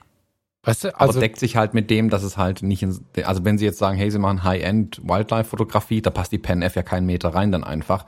Ähm, außer man hat sie als so Zusatzprodukt für genau die Fotografen, Ja, die halt auch Genau. zum Grillfest eine Kamera mitnehmen Die wollen. Pen F kann Ja. deren X100V sein, mit dem großen Vorteil, dass du ein Objektiv vorschrauben kannst und trotzdem ist sie nicht viel größer. Ne, die Pens, das kann ich verstehen. Ne? EPL 9 und 10 und so, das sind, das sind so diese 300 Euro. Die- Ich finde die auch ganz hübsch. Wenn man Lifestyle-Mini-Kameras braucht, dann finde ich die schon cool. Aber sind wir ehrlich, das iPhone 11 macht's halt auch. So, also tatsächlich auch sehr, sehr nah dran. Ähm, und somit sehe ich eigentlich, eigentlich nur eine kleine Serie für die Hobbyfotografen, die diese Wildlife-Geschichte auch leben wollen, ne? dass man da noch versucht, irgendwie was zu machen, was man, was man sich eher leisten kann, wenn man damit kein Geld verdient oder auch einfach nicht so viel Geld für dieses Hobby ausgeben möchte. Die Pen F wäre für mich die perfekte X100V und dann Profibereich. Also die, die Pen das verstehe ich nicht. Damit, das, war so ein Aushängeschild. Da, also die Leute kannten die, die hatten mit Fotografie nichts an den Füßen. Mein lieber Freund Markus weiß nichts von Fotografie, aber die Kamera kannte er. Und ähm, ja, das ist irgendwie schade. Also ich meine, das, die werden ihre Gründe haben, aber Ja, wie gesagt, also das ist immer relativ einfach. Am Ende muss ich das Ding verkaufen. Wenn es sich nicht in der Stückzahl verkauft, um seine eigene ähm, R&D-Kosten wieder reinzuspielen und Produktionskosten, dann ist es ein totes Produkt. Fertig. Also das, da ist, das ist auch eine ganz herzlose Entscheidung natürlich, aber wenn du halt gerade wie Olympus eh schon gucken musst, wo das Geld herkommt, dann Ja, ist es eine völlig logische Entscheidung. ja, und die ist halt auch nicht billig, ne? Das halt, über, ich weiß gar nicht. Auf jeden Fall vierstellig. Ich glaube sogar, ich glaube sogar was höher, vierstellig. Ich Die Pen? nicht. Die Pen F? F, ja. Ah, weiß ich gar nicht, aber ja, also ich finde es jetzt auch nicht ist mal eben. Das ist auch so eine Sache, wenn so eine Webseite mir nicht anbietet, diese Kamera zu kaufen. Gott. Oder gibt's sie irgendwie nicht mehr? Würde mich auch nicht wundern, aber Ähm, oh, es gibt sie nicht mehr, oder was? Jetzt bin ich aber baff. Also Shopping, Google Shopping zeigt mir Gebrauchtangebote. nee, nur noch gebraucht, ja. Ist wohl abgekündigt, endgültig. Aber Hauptsache immer Ja, noch mir Werbung. war auch so, dass da irgendwas so in der Richtung schon Mhm. War. Ja, aber guck mal, was für ein schönes Ding. Das ist doch traurig. Was ein hübsches Teil. Und ähm, ja, gebraucht auch hier 1000, 1200. Ich meine, die hat irgendwie 1,9 gekostet oder so. Die war richtig teuer. Naja, gut. Also, ähm, Olympus, äh, hoffen wir, bleibt am Markt. Ich fände sehr, sehr sympathisch. Ich fände eine neue Pen F richtig geil. Die war halt auch retro, die war auch früher, das war halt ein Ding. Das kannst du zu einer schönen Uhr anziehen und die mit zum Essen nehmen. Das kannst du mit ganz vielen anderen Kameras halt nicht machen. Also mir fehlt sowas auch gerade. Mit der, mit der EOS R irgendwie ein gutes Restaurant ist komisch. Mit einer silbernen X100V geht. Mit einer Olympus Pen F finde ich geht auch. Da ist wieder der kleine Sensor, der mir am Abend dann Ärger macht mit der ISO, aber nun gut. Das, Das ist jetzt überhaupt nicht meine Begründung, wie meine Uhr aussieht, dass meine Kamera aussehen muss, aber ich kann dich verstehen. Ähm, äh, doch, das muss ja- also ich finde, das muss rund sein. Klar, wenn ich eine schöne analoge Uhr mir anziehe, wenn ich abends das Essen gehe, ein paar Lederschuhe. Ähm, in meinem Fall ist es dann meistens am Ende doch eine Jeans und vielleicht ein Hemd oder ein Polo oder irgendwas und das aber dann klassisch und zurückhaltend und ich habe dann eine, eine analoge Uhr am Armgelenk, vielleicht sogar mit einem silbernen Ziffernblatt, weil es früher irgendwie schick war. Dann ist doch so eine silberne Olympus oder oder oder X100V vielleicht noch mit einem schönen braunen Lederriemen dran oder so. Das ist doch das, was man da mitnehmen kann, oder? Oder was meinst du jetzt? Nee, für mich muss die Kamera Bilder machen am Ende vom Tag. Ah, lieber Thomas. ich dich auch. ja. Ja, das stimmt. Auch wenn wir essen gehen und alles, der Thomas ist immer ganz in schwarz. Der hat einfach, Genau. er hat einfach eins von seinen sechs T-Shirts an und dann gehen wir essen. und die schwarze, ah, wobei, du hast ja auch eine analoge Uhr, ne? Tu mal nicht so. Mhm. Die ich aber auch seit Monaten nicht mehr anhatte, zugegebenermaßen. Warum? Gut, was seit Monaten auch nicht mehr draußen war. Ja, ich habe mir neulich fast so eine Casio gekauft, aber naja. Beste. Uhr. Nee, ach, das eigentlich ist es ganz schlimm, aber ich habe irgendeine silberne gefunden, die sah irgendwie voll stylisch aus. Also richtig stylisch, aber irgendwie war mir dann 39,90 trotzdem zu teuer für so einen Digitaluhrenkram Deswegen irgendwie. die 8 Euro Uhr nehmen. Nee, die sieht ja, die sieht ja aus, als wenn ich, als wenn ich, als wenn ich irgendwo hängen geblieben wäre, als ich, als ich in die gelbe Tonne gepackt hätte. Ja, das Perfekte an der Uhr ist, die ist halt nicht, nicht teuer. Und wie gesagt, mit der kannst in Israel durch die Wüste schrappen am Felsen entlang und das ist dir einfach völlig egal. Dafür ist die Uhr perfekt und sie zeigt am Ende vom Tag die Zeit an. Das muss sie können. Das finde ich ist für Autos ein gutes Argument. Das sagte mir neulich ein Förster mit seinem Dacia Duster. Der sah aus, als wenn er da, weiß ich auch nicht. Das sind wir wieder beim Thema James Bond. Der sah aus wie nach einer großen Verfolgungsjagd. der war rechts und links völlig verschrammt und verkratzt und keine Ahnung. Der sagte, ja, kaufst du dir halt ein, ein SUV, der hat den irgendwie mit Allrad, aber sonst nicht viel drin. Das kann man bei uns wohl gar nicht bestellen, hat er in Frankreich gekauft. Da kannst du den das da wohl so bestellen, dass der Allrad hat, aber nicht mal mehr eine Klimaanlage und, und Stahlfelgen und so. Und er sagte, dann gibst du dann 10.000 Euro oder 11.000 Euro oder was für ein SUV aus als Neufahrzeug, hast irgendwie verlängert vier Jahre Garantie oder so und äh, ballerst durch den Wald und dann bleibst halt am Baum hängen, dann bleibst halt am Baum hängen. Da ist der Invest äh, nicht so hoch, als wenn du dir irgendein VW-SUV für 50.000 Euro kaufst oder so. Das ähm, war eine ganz, ganz schöne Argumentation, fand ich. Ja, nö, sehe ich genauso. Also das Gebrauchsgegenstand. Das bei mir all mein, mein Kameraequipment ist am Ende des Tages ein Gebrauchsgegenstand. Das muss halt das aushalten, was ich damit mache, wenn ich mal besser oder weniger äh, gut damit umgehe. Ähm, wie gesagt, das sieht man meinen Kameras und Objektiven ja auch ein Stück weit an. Da ist dann A wichtig, also dass es, es soll nicht ein reiner Luxusgegenstand sein, bei dem es dann ähm, schlimmi ist, wenn er einen Kratzer hat. Ähm, gleichzeitig sollte es aber auch so ein Equipment sein, dass es dann aushält in diesem Alltag. Das ist für den Förster Alltag, durch den Wald zu hämmern mit der Karre. Und so ist es für mich halt Alltag, dass die Kameras auch mal kurz irgendwo hängen bleiben ähm, und einen Kratzer oder so abbekommen. Genauso die Objektive. Und das müssen sie halt aushalten dann am Ende des mhm. Tages. Machen auch nicht alle von den Fuji-Sachen. Also dieses, ähm, dieses XF23 zum Beispiel, das ist ja super anfällig für mhm. Schläge, habe ich jetzt festgestellt. Ich erinnere mich, ja. Genau, ähm, also da ist ja eins schon in der Post mal kaputt gegangen, das hat nicht mehr das ausgehalten.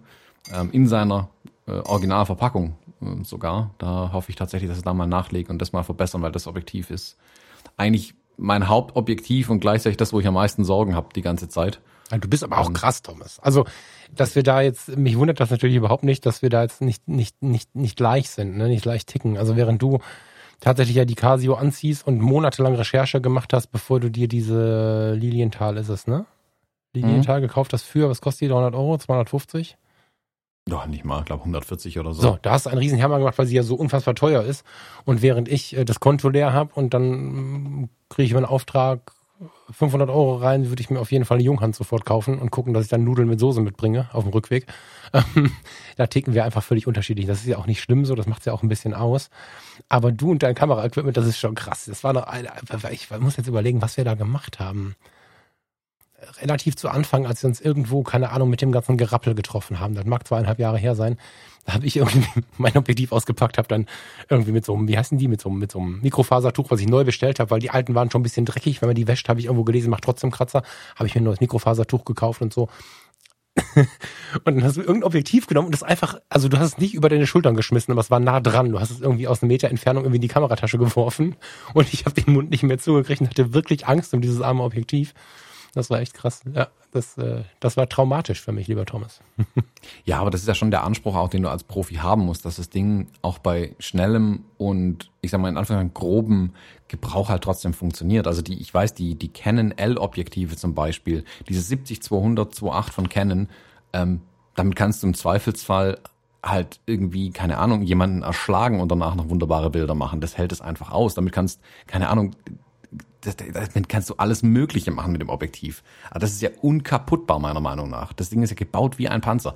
Und das mag ich halt tatsächlich. Da, da ist Fuji noch nicht so weit, muss man ganz klar sagen. Da hat Canon ganz klar die Nase vorn. Wenn die irgendwas bauen, das ist unzerstörbar irgendwie.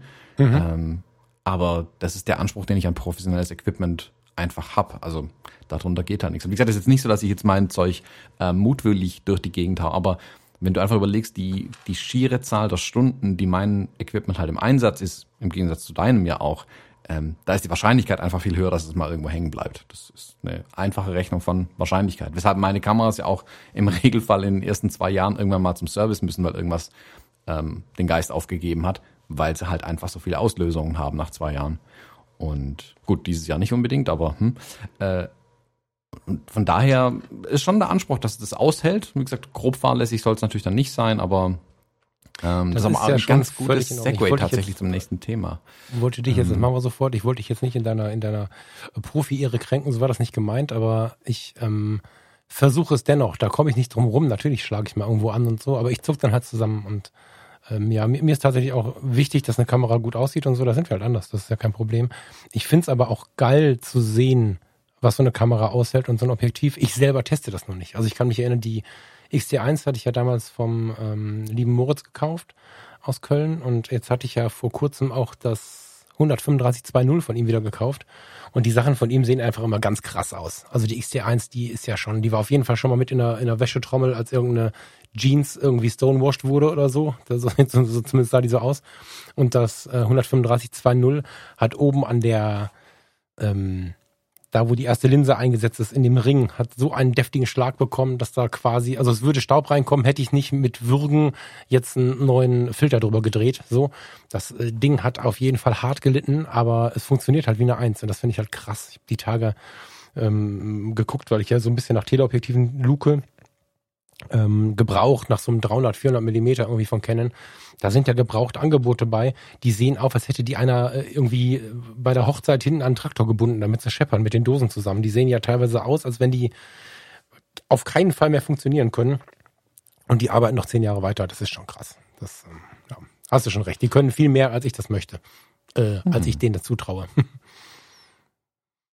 Ja, also muss man denen aber auch, glaube ich, wie gesagt, einfach zutrauen. Also wenn sie einen Anspruch haben, nicht Amateur ähm, Equipment zu sein, was alle paar Wochen mal rauskommt, sondern täglichen Gebrauch ist, muss es das auch aushalten. Und wie gesagt, den, also den Anspruch hat Fuji ja zugegebenermaßen auch nicht mit all seinen Kameras. Also die ist jetzt erst dann mit der XT4 eigentlich, dass der Verschluss zum Beispiel ähm, tatsächlich mit was ähm, 300.000 Auslösungen sind jetzt, glaube ich, die sie garantieren.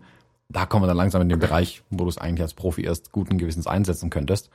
Ähm, und der Verschluss an meiner X Pro 2, der war ja boah, lass es 50.000 Auslösungen gewesen sein, da war der ja durch.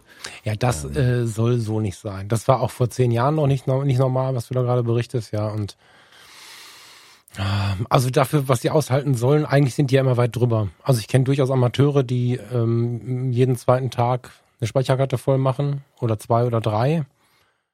Also ich glaube, dass die inzwischen zwar niedrige Zahlen nennen, auch um den Preis zu rechtfertigen und so, aber ich glaube gar nicht, dass die so weit auseinander liegen. Jetzt klar, ne? Eine, wie heißt die kleinste Fuji oder, oder eine, eine Canon, eine vierstellige Serie von Canon oder so, die wird jetzt nicht so viel können, aber ein paar Jahre zieht die sich schon mit. Also das, das ganze Zeug ist, glaube ich, robuster, als wir das so erleben, weil so viele Schäden kriege ich nicht mit, obwohl ich ja nur viele Leute aus dem, aus dem ganzen Bereich irgendwie kenne und ähm, ja. Ich glaube, dass das inzwischen alles viel stabiler ist, als wir das so glauben. Gerade die kleineren Dinger sind, sind glaube ich, stabiler, als sie auch beschrieben werden, um den Preis einfach zu rechtfertigen. Es ist ja keine, keine Raketenwissenschaft mehr, einen, einen, einen Verschluss so zu bauen, dass er 150.000 oder, oder von mir aus auch 300.000 Auslösungen kann. Mhm.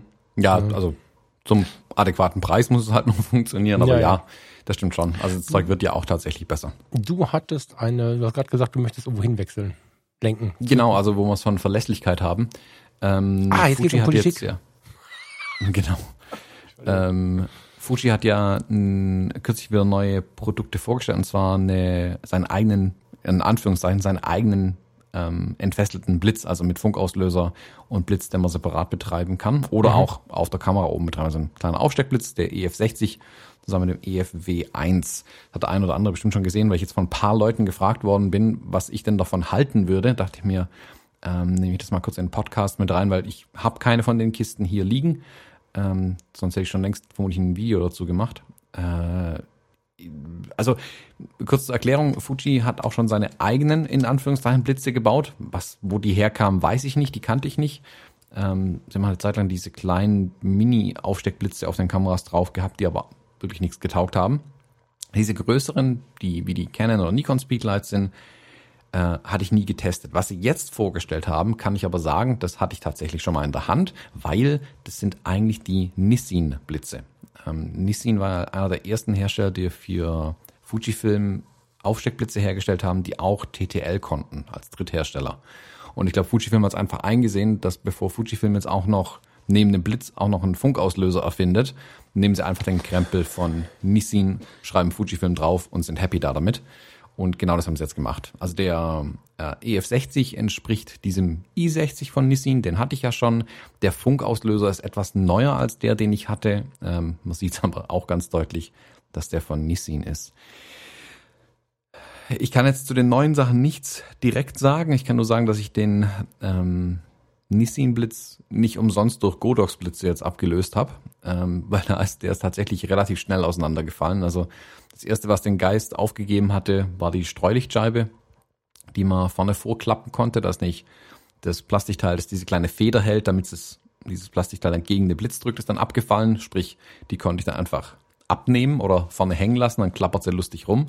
Das hat mich dann schon mal genervt und dann hat der Blitz mich letztes Jahr irgendwann auf einer Hochzeit dann einfach im Stich gelassen. Ging einfach nicht mehr an. Dachte erst gut, Batterie leer, neue Batterien rein, hat aber auch nichts geholfen. Das war's dann mit dem Blitz. Ähm, blöd. Deswegen äh, war ich direkt nicht so begeistert von Nissin. Klar, jetzt hätte ich noch ein paar andere kaufen können und so. Ich hoffe, dass sie das mittlerweile in den Griff bekommen haben. Was tatsächlich spannend aussieht, ist aber der Funkauslöser der neue. Ich weiß nicht, siehst du das Bild hier in unseren Shownotes? Ich pack den Link dazu auf jeden Fall auch mal in die. Sag mir mal, wie das Ding heißt gerade, dann bin ich schneller. EF-W1. Mhm. Ähm, ja. Das sieht zumindest so aus, als wäre das, sag mal, schlau gemacht von der Bedienbarkeit her. Das ähnelt ein bisschen auch dem, diesem X Pro 1, Pro X1 Auslöser, den ich habe von Godox. Das ist so schnell erinnert ja an Godox, oder? Ja. ja, aber es ist ein Nissin, definitiv. Also das Display ist ganz klar Nissin. Ähm, dass du schnell sagst, du also das wiedererkennst oder hast du es irgendwo gelesen? Nee, also das Rädchen unten ist definitiv Nissin und der Blitz ist auch definitiv Nissin. Okay. Und er verwendet auch die Nissin äh, Funktechnik. Also okay. das schreiben sie ja sogar dazu. Er ist kompatibel mit Nissin-Sachen. Mhm. Von daher. Mhm. mhm. Ähm, da habe ich so auf Nissin gesagt. Äh, ich finde es halt gut, dass der, der sieht aus, als wäre er schön schnell bedienbar. Also du kannst schnell die Gruppen anwählen, an dem Rädchen kannst relativ schnell die äh, Stärke deiner Blitze ändern. Das sieht ganz interessant aus, muss ich zugeben. Also ich guck mal, ob ich mir vielleicht mal so ein Testkit besorgen kann. Wenn jemand mhm. Interesse hat, gern vielleicht auch eine Rückmeldung, dann besorge ich mir mal so ein Testkit und teste die Kiste mal ein bisschen ausführlicher, falls jemand ähm, sein Equipment komplett in Anführungszeichen von Fujifilm haben will, kann ich verstehen, dass man auch noch die Blitze von ähm, Fuji vielleicht haben will. Das sieht okay aus. Wie gesagt, mich würde tatsächlich interessieren, wie verlässlich der Krempel ist. Ähm, also dauerhaft gesehen, ähm, aber sieht nicht so schlecht aus tatsächlich. Ähm, Müsste man sich mal genauer anschauen. Wie gesagt, aber auch die Godox-Blitze können mittlerweile TTL also und, HSS, das ist nicht mehr das Argument. Ähm, aber wenn Fujifilm hier sein eigenes Zeug hat, äh, ist natürlich nicht schlecht. Was mich interessieren würde, das konnte ich leider nicht rausfinden auf die Schnelle. Ähm, da müsste ich vielleicht mal Fujifilm anschreiben, ob die Sachen dann auch ähm, ins FPS fallen, also in den Fuji Professional Service. Mhm. Ähm, dass sie da dann schnell Leihgeräte bekommen, wenn was kaputt ist, weil das wird natürlich dann auch wieder ein Stück attraktiver machen, weil da kann ich, egal wo ich auf der Welt bin, sagen, hey, euer blöder Blitz ist kaputt, gebt mir einen neuen. Äh, mhm. und dann kriege ich wieder einen neuen. Das habe ich jetzt bei ja, Godox halt nicht, deswegen habe ich halt viele Godox-Blitze. Ja, ja. Also der V1, du hast ja glaube ich gar nicht den V1, ne? Du hast die kleineren, ne? Genau, ich habe die ähm, TT685 von Godox. Genau, das ist ja preislich dann die Hälfte oder so im Vergleich zu dem Fuji. Aber selbst der V1, der ja so mega hoch gelobt wird, immer verglichen wird mit dem Profoto, ah je, wie heißt der noch? A1. A1, genau. Ich meine, wahrscheinlich ist es am Ende am meisten das Design, was ihn vergleichen lässt, aber ähm, das Ding kostet 329 Euro. Das ist, äh, das ist schon ein Argument. Und dann sind, was, was kosten deine? Die sind knapp über 200, oder? Die sind gar nicht so teuer, ne? Die, die, die TT? Nee, die ja. kosten ah, zwischen 100 und 200 Euro. So siehst du, ne? und, dann, und dann die 400 Euro ausgeben, da muss Fuji dann auch ein Argument bringen, finde ich. So, weil die Zeit der schlechten Fremdhersteller ist ja nur auch relativ vorbei. Ne? Also wer heute auch über Tamron, Sigma oder Godox locht, lachte, der hat äh, tatsächlich was nicht mitbekommen. Bin ich gespannt. Ja, also mhm. Blitzen ist ja nach wie vor, ich hatte mich ja hier so ein bisschen äh, aufgerüstet, dann kam Corona. Mal gucken, ob wir das wieder reanimieren danach. Dieser V1 reizt mich tatsächlich so ein bisschen in letzter Zeit, aber naja, wie gesagt, jetzt ist Corona. Ist nichts mit Blitzen. Ja, da bin ich ehrlich, also den V1 von Godox mag ich nicht unterstützen. Ähm, den weil sie da einfach, du nicht unterstützen? Warum? Nö, nee, den kaufe ich mir nicht. Schlicht und ergreifend, weil sie da ganz rotzfrech von Profoto kopiert haben.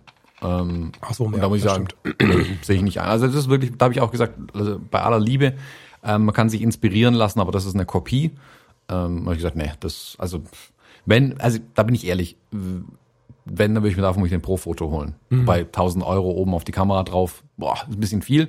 Und das, was der A1 kann von Pro-Foto, das kriege ich genauso gut mit meinen Godox-Blitzen hin, für was ich sie einsetze.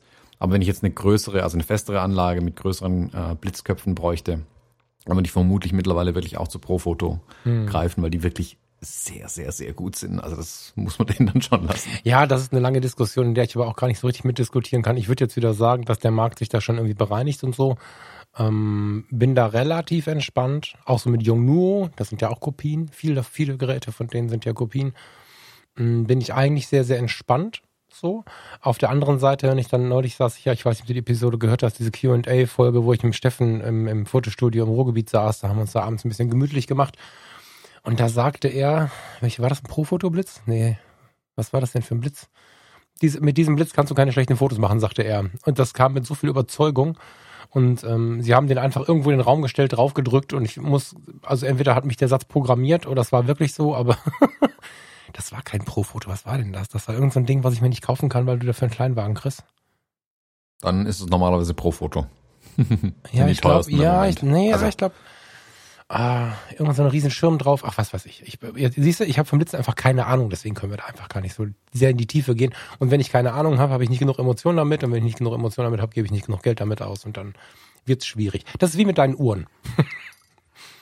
Ja, klar. Also wie gesagt, ich brauche die Blitze halt sehr oft. Und da ja, ist ja, genau, genau. Ähm, Godox tatsächlich also preis-leistungsmäßig das Beste, was ich bisher gesehen habe. Also ich habe gerade eben nochmal geguckt, die, die Blitzköpfe, also die kleinen Speedlights, die kosten 130 Euro unverschämt günstig für das, was die können. Mhm. Ähm, und der Auslöser kostet auch nicht die Welt. Also das kann ich durchaus jedem sagen. Die funktionieren, die habe ich seit einem guten Jahr im Einsatz und die machen, keine Ahnung, 80 Prozent der Blitzbilder, die ich mache, äh, hm. wenn ich außer Haus bin, mache ich mit denen nach wie vor.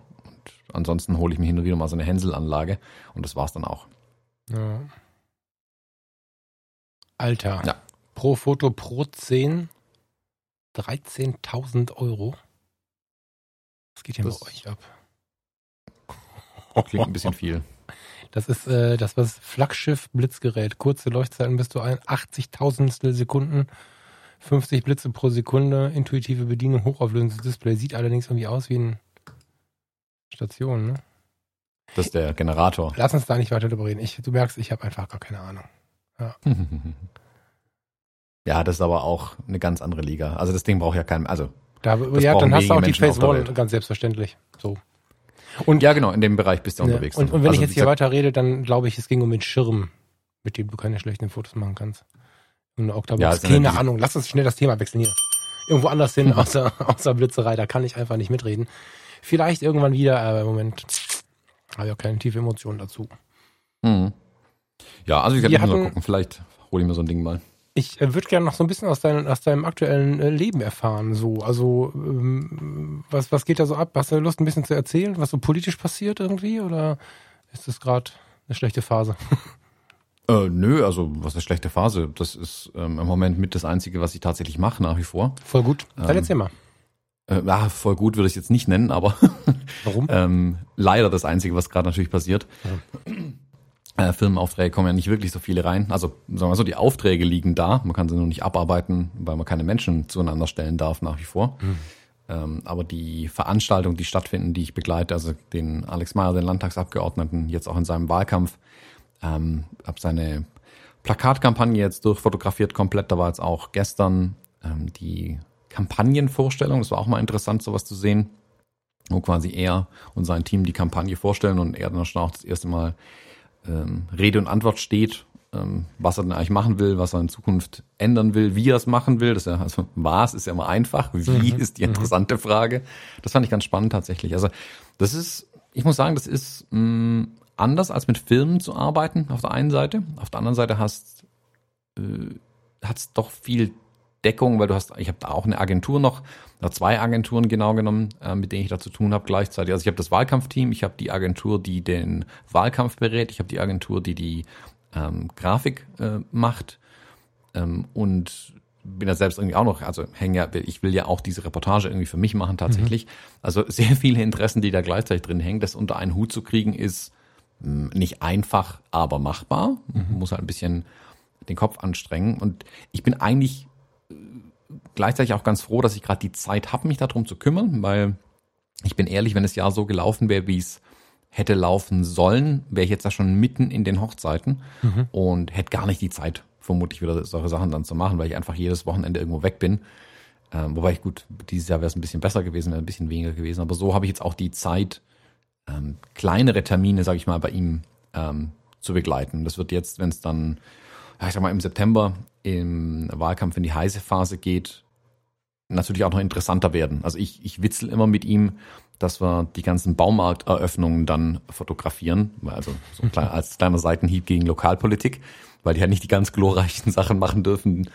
Ähm, aber es ist viel interessanter, als es von außen vielleicht aussehen mag, ähm, was ja auch gleichzeitig das Ziel ist mit meinen Bildern, zu sagen, okay, ich will es interessant aussehen lassen. Ähm, auch da hat gestern natürlich die Kampagnenvorstellung ähm, schon cool, aber natürlich sehr wenig Leute in einem sehr großen Raum aufgrund der aktuellen Situation einfach. Hm. Ähm, das hätte bestimmt anders ausgesehen, äh, wenn man das ja letztes Jahr noch gemacht hätte quasi. Hm. Das ist eine extra Herausforderung tatsächlich. Ich finde es aber auch total interessant zu sehen und das geht von der Fotografie wieder, wieder weg schon ein Stück weit, wie sie den Wahlkampf dann logischerweise auch anders strukturieren müssen. Weil normalerweise wäre jetzt halt, jetzt wäre es Weindorf und dann das Stadtfest und das hast du nicht gesehen und Stadtteilfest und das Rosenfest, Zwiebelfest, Festfest. Also bei uns gibt's ja, das ist bei euch vermutlich ganz genauso. Ich lache mich ja immer tot darüber. Ja, das ähm, ist schlimmer das ist als mit Schützenfest. Da finde ich eure Weinfeste besser. Ja, also ein Fest nach dem anderen jetzt eigentlich und da wird natürlich auch Wahlkampf gemacht. Da baust deinen Stand auf, stellst dich hin, kannst mit den äh, Bürgerinnen und Bürgern ins Gespräch gehen und juhu. Geht jetzt halt alles nicht. Ähm, und es ist interessant zu sehen, wie die jetzt ähm, ihre Strategie adaptieren darauf und wie die jetzt mhm. reagieren auch. Mhm. Ähm, und das ist auch interessant dann zu begleiten tatsächlich. Ist natürlich ein bisschen, äh, ich sag mal, schwierig, ein Online-Talk-Format in der Reportage gut aussehen zu lassen. Mhm. Ähm, da hat der Steffen den Vorteil, wenn hier äh, seine Homies äh, irgendwie eine, einen Online-Talk machen oder irgendwo ein Interview geben, stehen da halt Kameraleute, Tontechniker und alles mögliche, Licht und Studioaufbau. Hm. Ähm, und der Alex steht halt mit seinem iPhone daheim rum. Ähm, ja. Das ist natürlich ja, ein klein ja. wenig eine andere Liga einfach. Ähm, aber wie gesagt, das ist, ich sehe es als Herausforderung tatsächlich. Also das ist äh, einfach, kann man es woanders haben, das war ja noch nie so meins.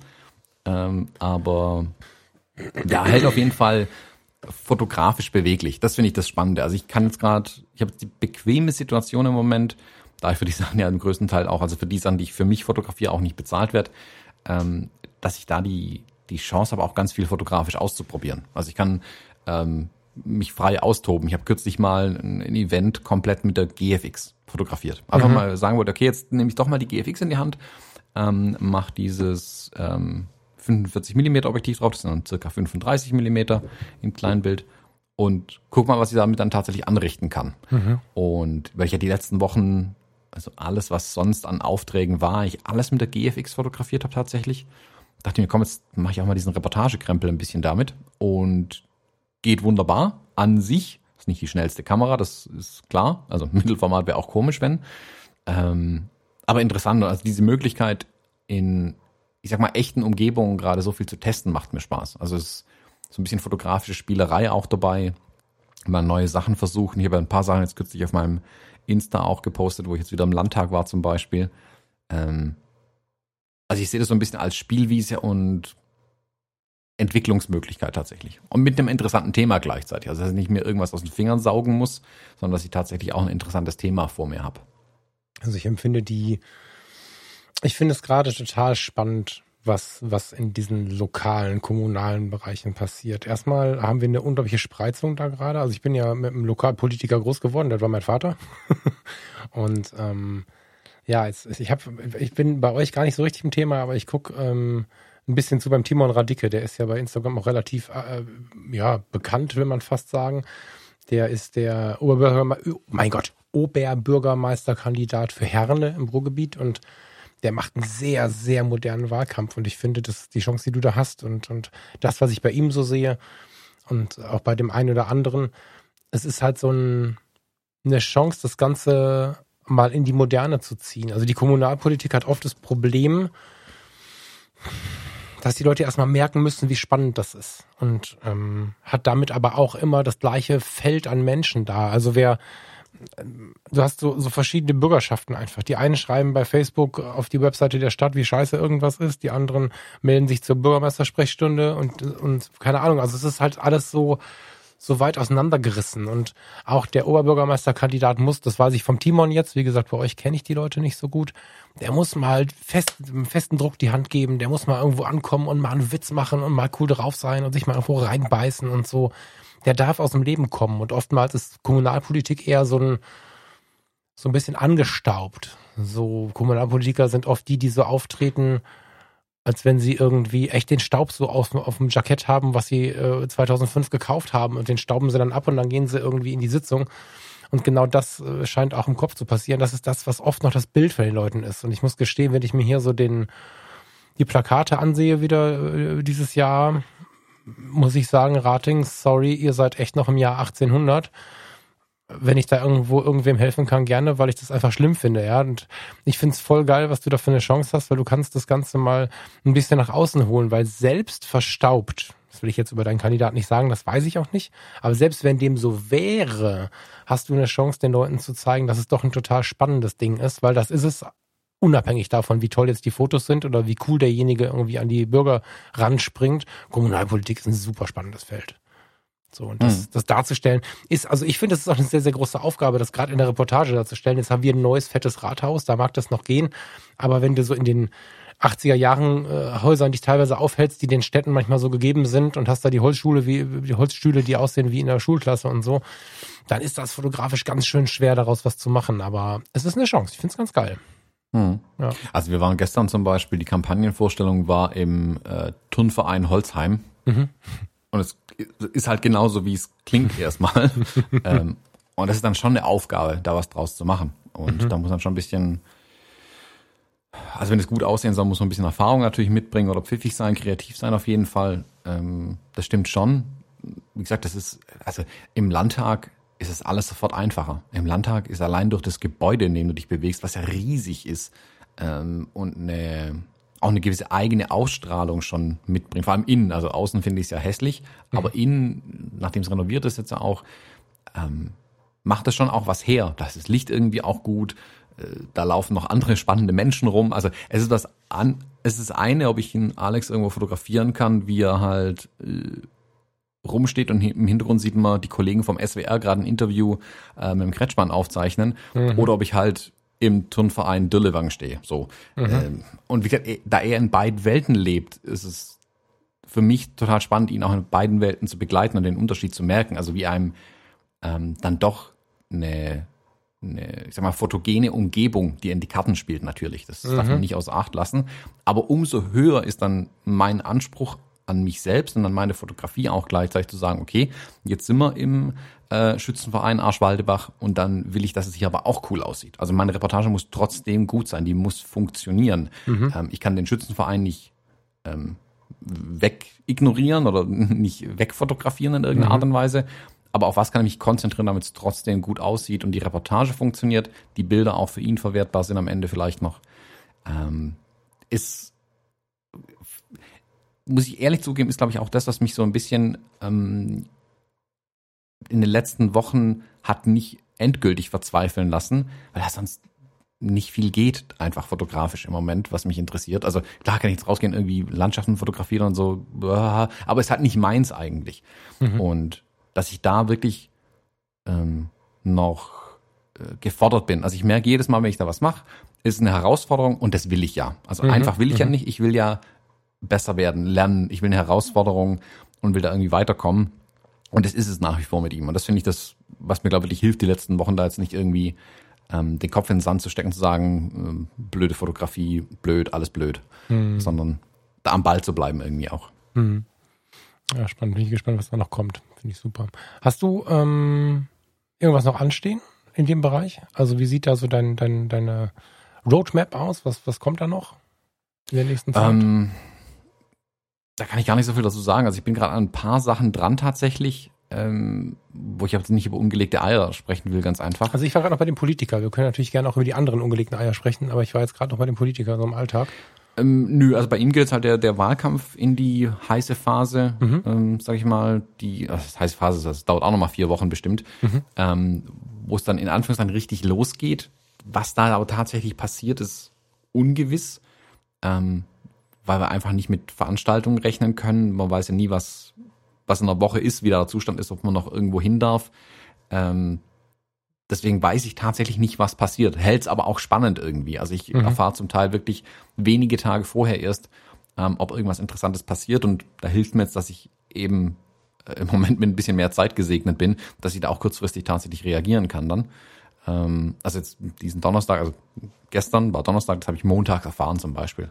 Mhm. Ähm, und dann kann man das entsprechend dann noch switchen, wenn da irgendwelche Termine sind oder wenn es kleine Termine sind oder so. Äh, oder man hat eh frei an den Terminen. Also das ist, ich kann nicht so genau sagen, was passiert. Ich weiß, also ich begleite ihn jetzt über die, äh, über den Wahlkampf noch. Im Oktober ist dann die Wahl tatsächlich oder erster Wahlgang. Also gerade bei Bürgermeisterwahlen sind ja mehrere Wahlgänge eher die Norm als die mhm. Ausnahme, mhm. Ähm, wie ich jetzt so erfahren habe. Und die werde ich auf jeden Fall mitnehmen äh, und dann mal gucken, ja, wie, wie schnell das dann tatsächlich geht, wie lange das dann auch noch geht. Da weiß ich gar nicht, wie schnell die dann mit dem zweiten Wahlgang ähm, nachlegen nach dem ersten, aber ich denke, das, da können sich auch nicht ewig Zeit lassen.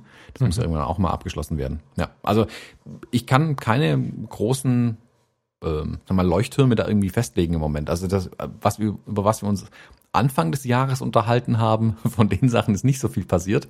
Ähm, aber da kann ja auch keiner was dafür. Das ist halt einfach so. Mhm. Äh, aber wie gesagt, ich finde es trotzdem spannend, da durchzumanövrieren äh, im Moment. Mhm. Ja, cool. Ich wollte jetzt gar nichts teasern, aber jetzt gerade hast du mit deiner Reaktion irgendwie gesagt, da hast schon noch irgendwas im Ofen. Was jetzt nicht ja, also es kommen die Sachen, es kommen dieses Jahr bestimmt noch andere Sachen. Wie gesagt, es ist ja, ähm, ich habe mich da jetzt ähm, mit, mit anderen Fotografen in der letzten Zeit auch ein bisschen ausgetauscht und ich glaube, es ging uns allen, also ich nehme jetzt mal die, äh, die Fotografen und Fotografen rein, äh, spreche ein bisschen für die, die es als Broterwerb machen, sagen wir es mal so.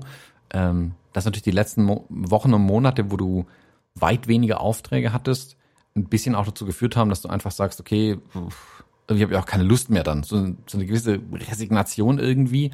Und während ich das, an, während ich das ja anfangs versucht habe wegzuschieben, also nach dem Motto, ähm, ja, wird schon alles wieder irgendwie und ähm, ich suche mir irgendwas und dann wird schon, mhm. hat sich dann halt irgendwann eingeschliffen, das erodiert so ein bisschen weg, dass man am Ende dasteht und ich dann auch gemerkt habe, ich nehme die Kamera auch nur in die Hand, wenn jemand sagt, nimm eine Kamera in die Hand.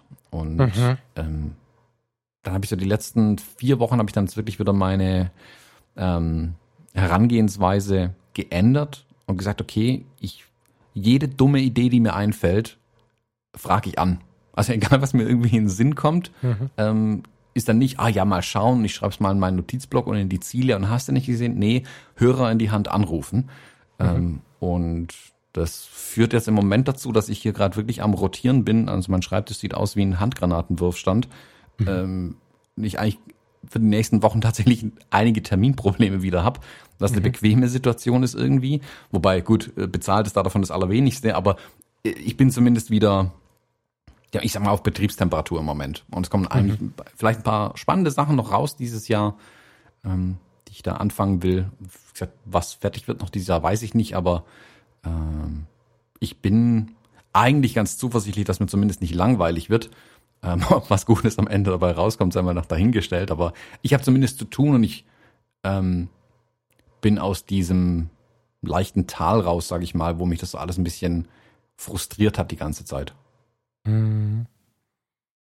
Ja, das ist gut. Das ist gut. Vor allen Dingen, weil ja jetzt gerade die Diskussion wieder laut ist, gibt es noch einen Lockdown und so. Ja da mit ein bisschen gestärkt ja. reinzugehen. Also ist eine Diskussion, die ich jetzt gar nicht so groß anfangen möchte, weil zu Recht sagte Spahn gestern, glaube ich, gestern, heute ist Freitag, ne? Gestern, dass er irgendwie auch sieht, dass, dass wir ähm, andere Möglichkeiten haben einzuschränken, als direkt wieder einen kompletten Lockdown zu machen. Auf der anderen Seite habe ich heute Morgen wieder gehört, dass die Zahlen wieder gestiegen sind, also auch wieder nicht nur, dass es mehr Infektionen gab, also das, sondern es gab mehr, mehr, weißt du, was ich meine? Also wir hatten vorgestern 1045, jetzt haben wir 1150 oder so. Naja, ah also ich bin da noch sehr skeptisch, aber wir werden sehen. Ich bin ja schon froh, wenn wir am Mittwoch ohne ein Einreiseverbot nach Mecklenburg-Vorpommern haben. wenn wir uns da Mittwoch aufmachen können Richtung Mecklenburg-Vorpommern, da bin ich ja schon sehr, sehr glücklich. Aber so richtig sicher bin ich mir nicht. Mal gucken. Ja. Und das zieht sich dann natürlich in die Auftragssituation wieder rein. Da wollte ich eigentlich hin. Hm. Ja, also, gesagt, stehen ja bei mir noch zwei Hochzeiten an, nur drei genau genommen. Also kleine nochmal dazu. Ähm, das sehe ich auch, also ich, ich jede Woche bewerte ich gerade einfach neu, okay, ähm, was mache ich da draus? Also findet das statt, findet das nicht statt? Ich bin ja auch mit dem Brautpaar zum Beispiel eng im Gespräch. Ähm, auf der anderen Seite habe ich aber auch Firmenkunden, wo wir seit Monaten mittlerweile Sachen vor uns herschieben, ähm, die wir einfach nicht fotografieren können. Und ich sehe halt im Moment die Entwicklung eher dahin gehen, im Sommer oder im Spätsommer, Herbst schaffen wir es nicht mehr, bevor es dann sowieso ausgeschlossen ist. Das ist so gerade meine Vermutung, sage ich mal.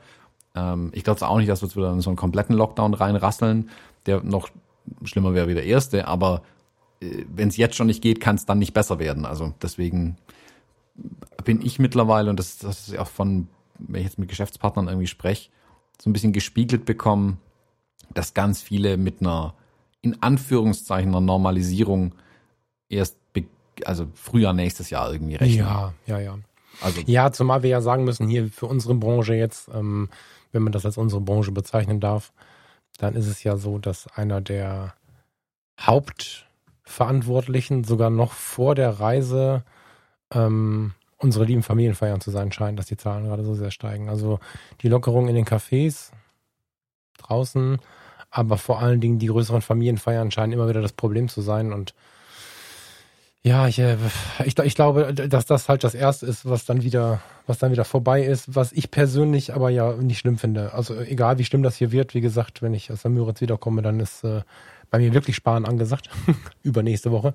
Aber ähm, das hilft alles nichts. Also ich fand's ja, ich habe es ja hier geäußert und habe darauf ja auch eine riesen Resonanz bekommen. Ich fand es nicht sonderlich vernünftig, die Familienfeiern bis 150 Personen ohne Abstand und ohne Maske zu, zu genehmigen. Ich fände auch ich finde es gut, dass wir in NRW jetzt eine Maskenpflicht in der Schule haben, auch den ganzen Tag. Und ähm, ich habe acht Stunden jahrelang eine Maske getragen am Tag. Es ist überhaupt kein Problem. Man muss sich mal kurz eine halbe Stunde gewöhnen. Vielleicht. Und dann ist es gut. Und, ja. Vielleicht dazu eine kleine Anekdote.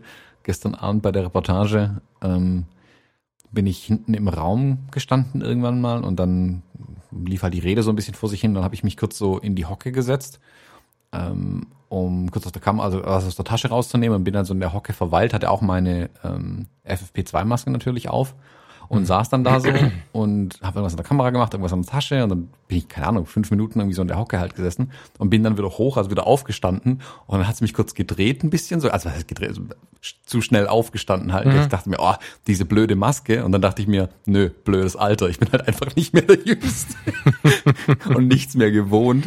Die ähm, Maske ähm, macht sowas nicht. Das, ich weiß genau, nicht, wie Leute ja, ja, das, das weiß ich. Also, ja. das ist, wie gesagt, das war so diese erste Gedanke, oh, diese Masken. Nein, Leute, ist es nicht. Ich bin einfach nur nicht mehr der Jüngste. Das hätte vor einem halben Jahr hätte es genauso genau, ausgesehen. Genau, genau, genau. Das ist ja das, was mich so fertig macht. Ne? Die Leute, die, die bilden sich ja einen Scheiß ein. Ne? Ähm, ich weiß gar nicht, welche. Ich meine, mit einer ganz schlimmen COPD oder so, ne? mit einer wirklich schlimmen Kolongenerkrankung, kann ich nicht beurteilen, mag sein. Alles andere ist ein psychiatrisches Ding. Also ich, boah, jetzt hassen mich wieder 20 Leute da draußen, die die Maske so schlimm finden, aber es tut mir wirklich leid, liebe Leute. Gebt euch ein bisschen Mühe, es geht um das Leben von den Leuten, die ihr trefft halt. Ne? Und ähm, also klar kannst du auch eine Scheißmaske kaufen. Ne? Also es gibt jetzt nicht wenige. Ich habe neulich bei Edeka so eine geile Situation gehabt. Das war der Hammer. Da äh, standen zwei Muttis nebeneinander und ich wartete auf einen Einkaufswagen. Und ähm, es ging irgendwie darum, wie schlimm die Maske ist. Und die eine, die kam gerade raus, die war wirklich so. Und ich dachte, boah, du stellst dich aber auch an. Und dann hatte sie, haben sie über ihre Masken gesprochen und dann haben sie sich so ihre Masken gezeigt und beide hatten noch eine frisch gekaufte in der Hand, also in der Tasche, in der Handtasche. So eine eingeschweißte, die sie in irgendwelchen Online-Shops gekauft haben. Ja, ich habe die und ich habe die. Und dann haben sie die mal getauscht und haben festgestellt, dass die einfach eine Maske gekauft hat. Keine Ahnung, ob die aus Pulloverstoff war oder was. Ähm, es ist natürlich jetzt so eine Frage, wie schlau kaufe ich da ein? Jeder versucht hat, mit Masken Geld zu machen. Und wenn ich eine Maskenart ausprobiert habe und immer sage, das ist nicht zu ertragen, dann sollte ich vielleicht mal schlau sein und mir einfach auf die gleiche Entfernung mal ein T-Shirt einseitig, also die eine Seite vom T-Shirt oder was auch immer vor, die, vor den Mund halten und nicht gerade das Spültuch zum Beispiel, weil das Spültuch ist doppelt so dick. Ne? Und das sind so Kleinigkeiten, wo ich denke, ey Leute, ihr meckert wahrscheinlich euer ganzes Umfeld seit Monaten voll, wie schlimm das mit der Maske ist. Und dann liegt es nur daran, dass ihr einfach irgendeine, ja, luftdichte Maske gekauft habt. Das kann nichts werden. so, mhm. da habe ich echt, da habe ich echt kurz laut aufgelacht. Und dann guckt mich beide völlig geschockt an. Ich sage, Entschuldigung, bin dann schnell von dann gezogen, weil das, das ging nicht anders. Ja, das war die Erleuchtung für die Frau. Die trägt jetzt, die kauft sich wahrscheinlich 20 bunte Masken und macht jetzt eine Mode draus oder so. Mhm. Ja. ja, also da ist schon recht. Es kommt wirklich darauf an, was man eigentlich tatsächlich benutzt. Also ich finde gerade diese Alltagsmasken, wie man sie ja nennt, also diese Selbstbaudinger, mhm. ähm, finde ich die unangenehmsten mittlerweile. Die sind Es zwar kommt drauf an, wer sie kauft halt, ne? Also wer sie gebaut hat. Ja, ja, nee, also die sind vom, ich mag, ich habe hier so eine rumliegen, ich mag die vom Tragen, die habe ich zum, ähm, wenn ich einkaufen gehe oder so zum Beispiel an, weil die einfach, ähm, die liegt einigermaßen brauchbar an, damit lässt sich einigermaßen brauchbar ähm, durch einen Einkaufs, hier Einkauf erledigen und so. Ich finde aber tatsächlich diese FFP2-Maske zum Arbeiten angenehmer. Die schließt besser ab, die wackelt nicht rum, die hält, damit lässt sich wunderbar atmen. Ähm, was ich ja, an eine der gute mich aber, FFP2 braucht schon ein bisschen Power. genau, also die, die ist, Aber aber also ich da muss man schon ein gut. bisschen mehr atmen, meine ich, als, als in der Alltagsmaske. Oder du hast auch so eine dicke Alltagsmaske, das kann natürlich Genau, sein. die, die Alltagsmaske ist halt so dick ein bisschen, das, das ja, nervt dann ein hast du aber vielleicht die falsche, lieber Thomas. Dann hast du auch so eine so ein Ja, deswegen habe ich aber auch mehrere. Ja, das ist, Also die ist okay. einfach aus einem Hemdstoff genäht, also das Mhm. ist so, genau. Da ist da noch so ein Filtereinsatz drin in dieser Alltagsmaske, aber das macht es dann aber auch nicht besser, noch durch einen, äh, irgendeinen wilden Filter durchatmen. Da gibt's auch keinen Ähm, Grund für. Das bringt nichts. Ja. Genau, man, deswegen ist er auch schon längst raus. Ähm, aber die FFP2 ist, finde ich tatsächlich die angenehmste. Was mich an der aber nervt, sind diese blöden Kordeln hinterm Ohr. Weil wenn ich die halt zwei Stunden getragen habe, dann äh, schrappe ich mir da oben echt die Ohren ab und da muss ich mir noch ein bisschen was überlegen, wie ich das lösen Es kann. gibt welche zum Knoten, Thomas. Musst du ein bisschen gucken. Genau, ich habe jetzt Wo du die noch hinter deinem Kopf einfach zusammenknoten musst, so. Nach zwei Stunden ist die eh durch. Sobald die feucht ist, kannst du die eh wegschmeißen oder ausziehen. Das macht ein, Ja, ja, aber das macht dann, Leuchte, ne? das, das ändert dann nichts, wenn ich dann die nächste drauf mache, die schraubt dann an der gleichen Stelle am Ohr rum. Also Das ja, ja klar, hast Ja, recht, ähm, ja. Aber guck mal nach Knoten und es gibt welche, die nicht hinters Ohr wollen, sondern die über den Kopf wollen. Also wo du dann zwei Gummibänder hast, die nicht quasi parallel zum Kopf gehen, zu den Ohren hin, sondern die gehen ähm, also verdreht. Dann, dann gehen die oberen beide hinter den Kopf und die unteren beide hinter den Kopf. Die sind ein bisschen etwas komplizierter zum Aufziehen, sind aber deutlich angenehmer zu tragen als die Dinger hinterm Ohr, das stimmt, ja. Genau, so habe ich jetzt nicht hier liegen, da habe ich einen Zehnerpack davon geholt Ja. für die Ganztageseinsätze jetzt, damit ich da ein bisschen was angenehmeres zu tragen habe. Aber wie gesagt, das ist halt ein, ein Findungsprozess. Ich meine, ähm, mir, ich habe da auch nur die Bilder im Kopf von den ähm, Menschen aus dem Gesundheitswesen hier in Italien oder New York, die ja die Masken als rote, blaue Striemen irgendwann im Gesicht hatten, weil die einfach jeden Tag nur noch mit den Dingern rumgerannt sind in einer 36-Stunden-Schicht, wenn es reicht. Also da jammern wir hier wieder alle auf ganz hohem Niveau, glaube ich.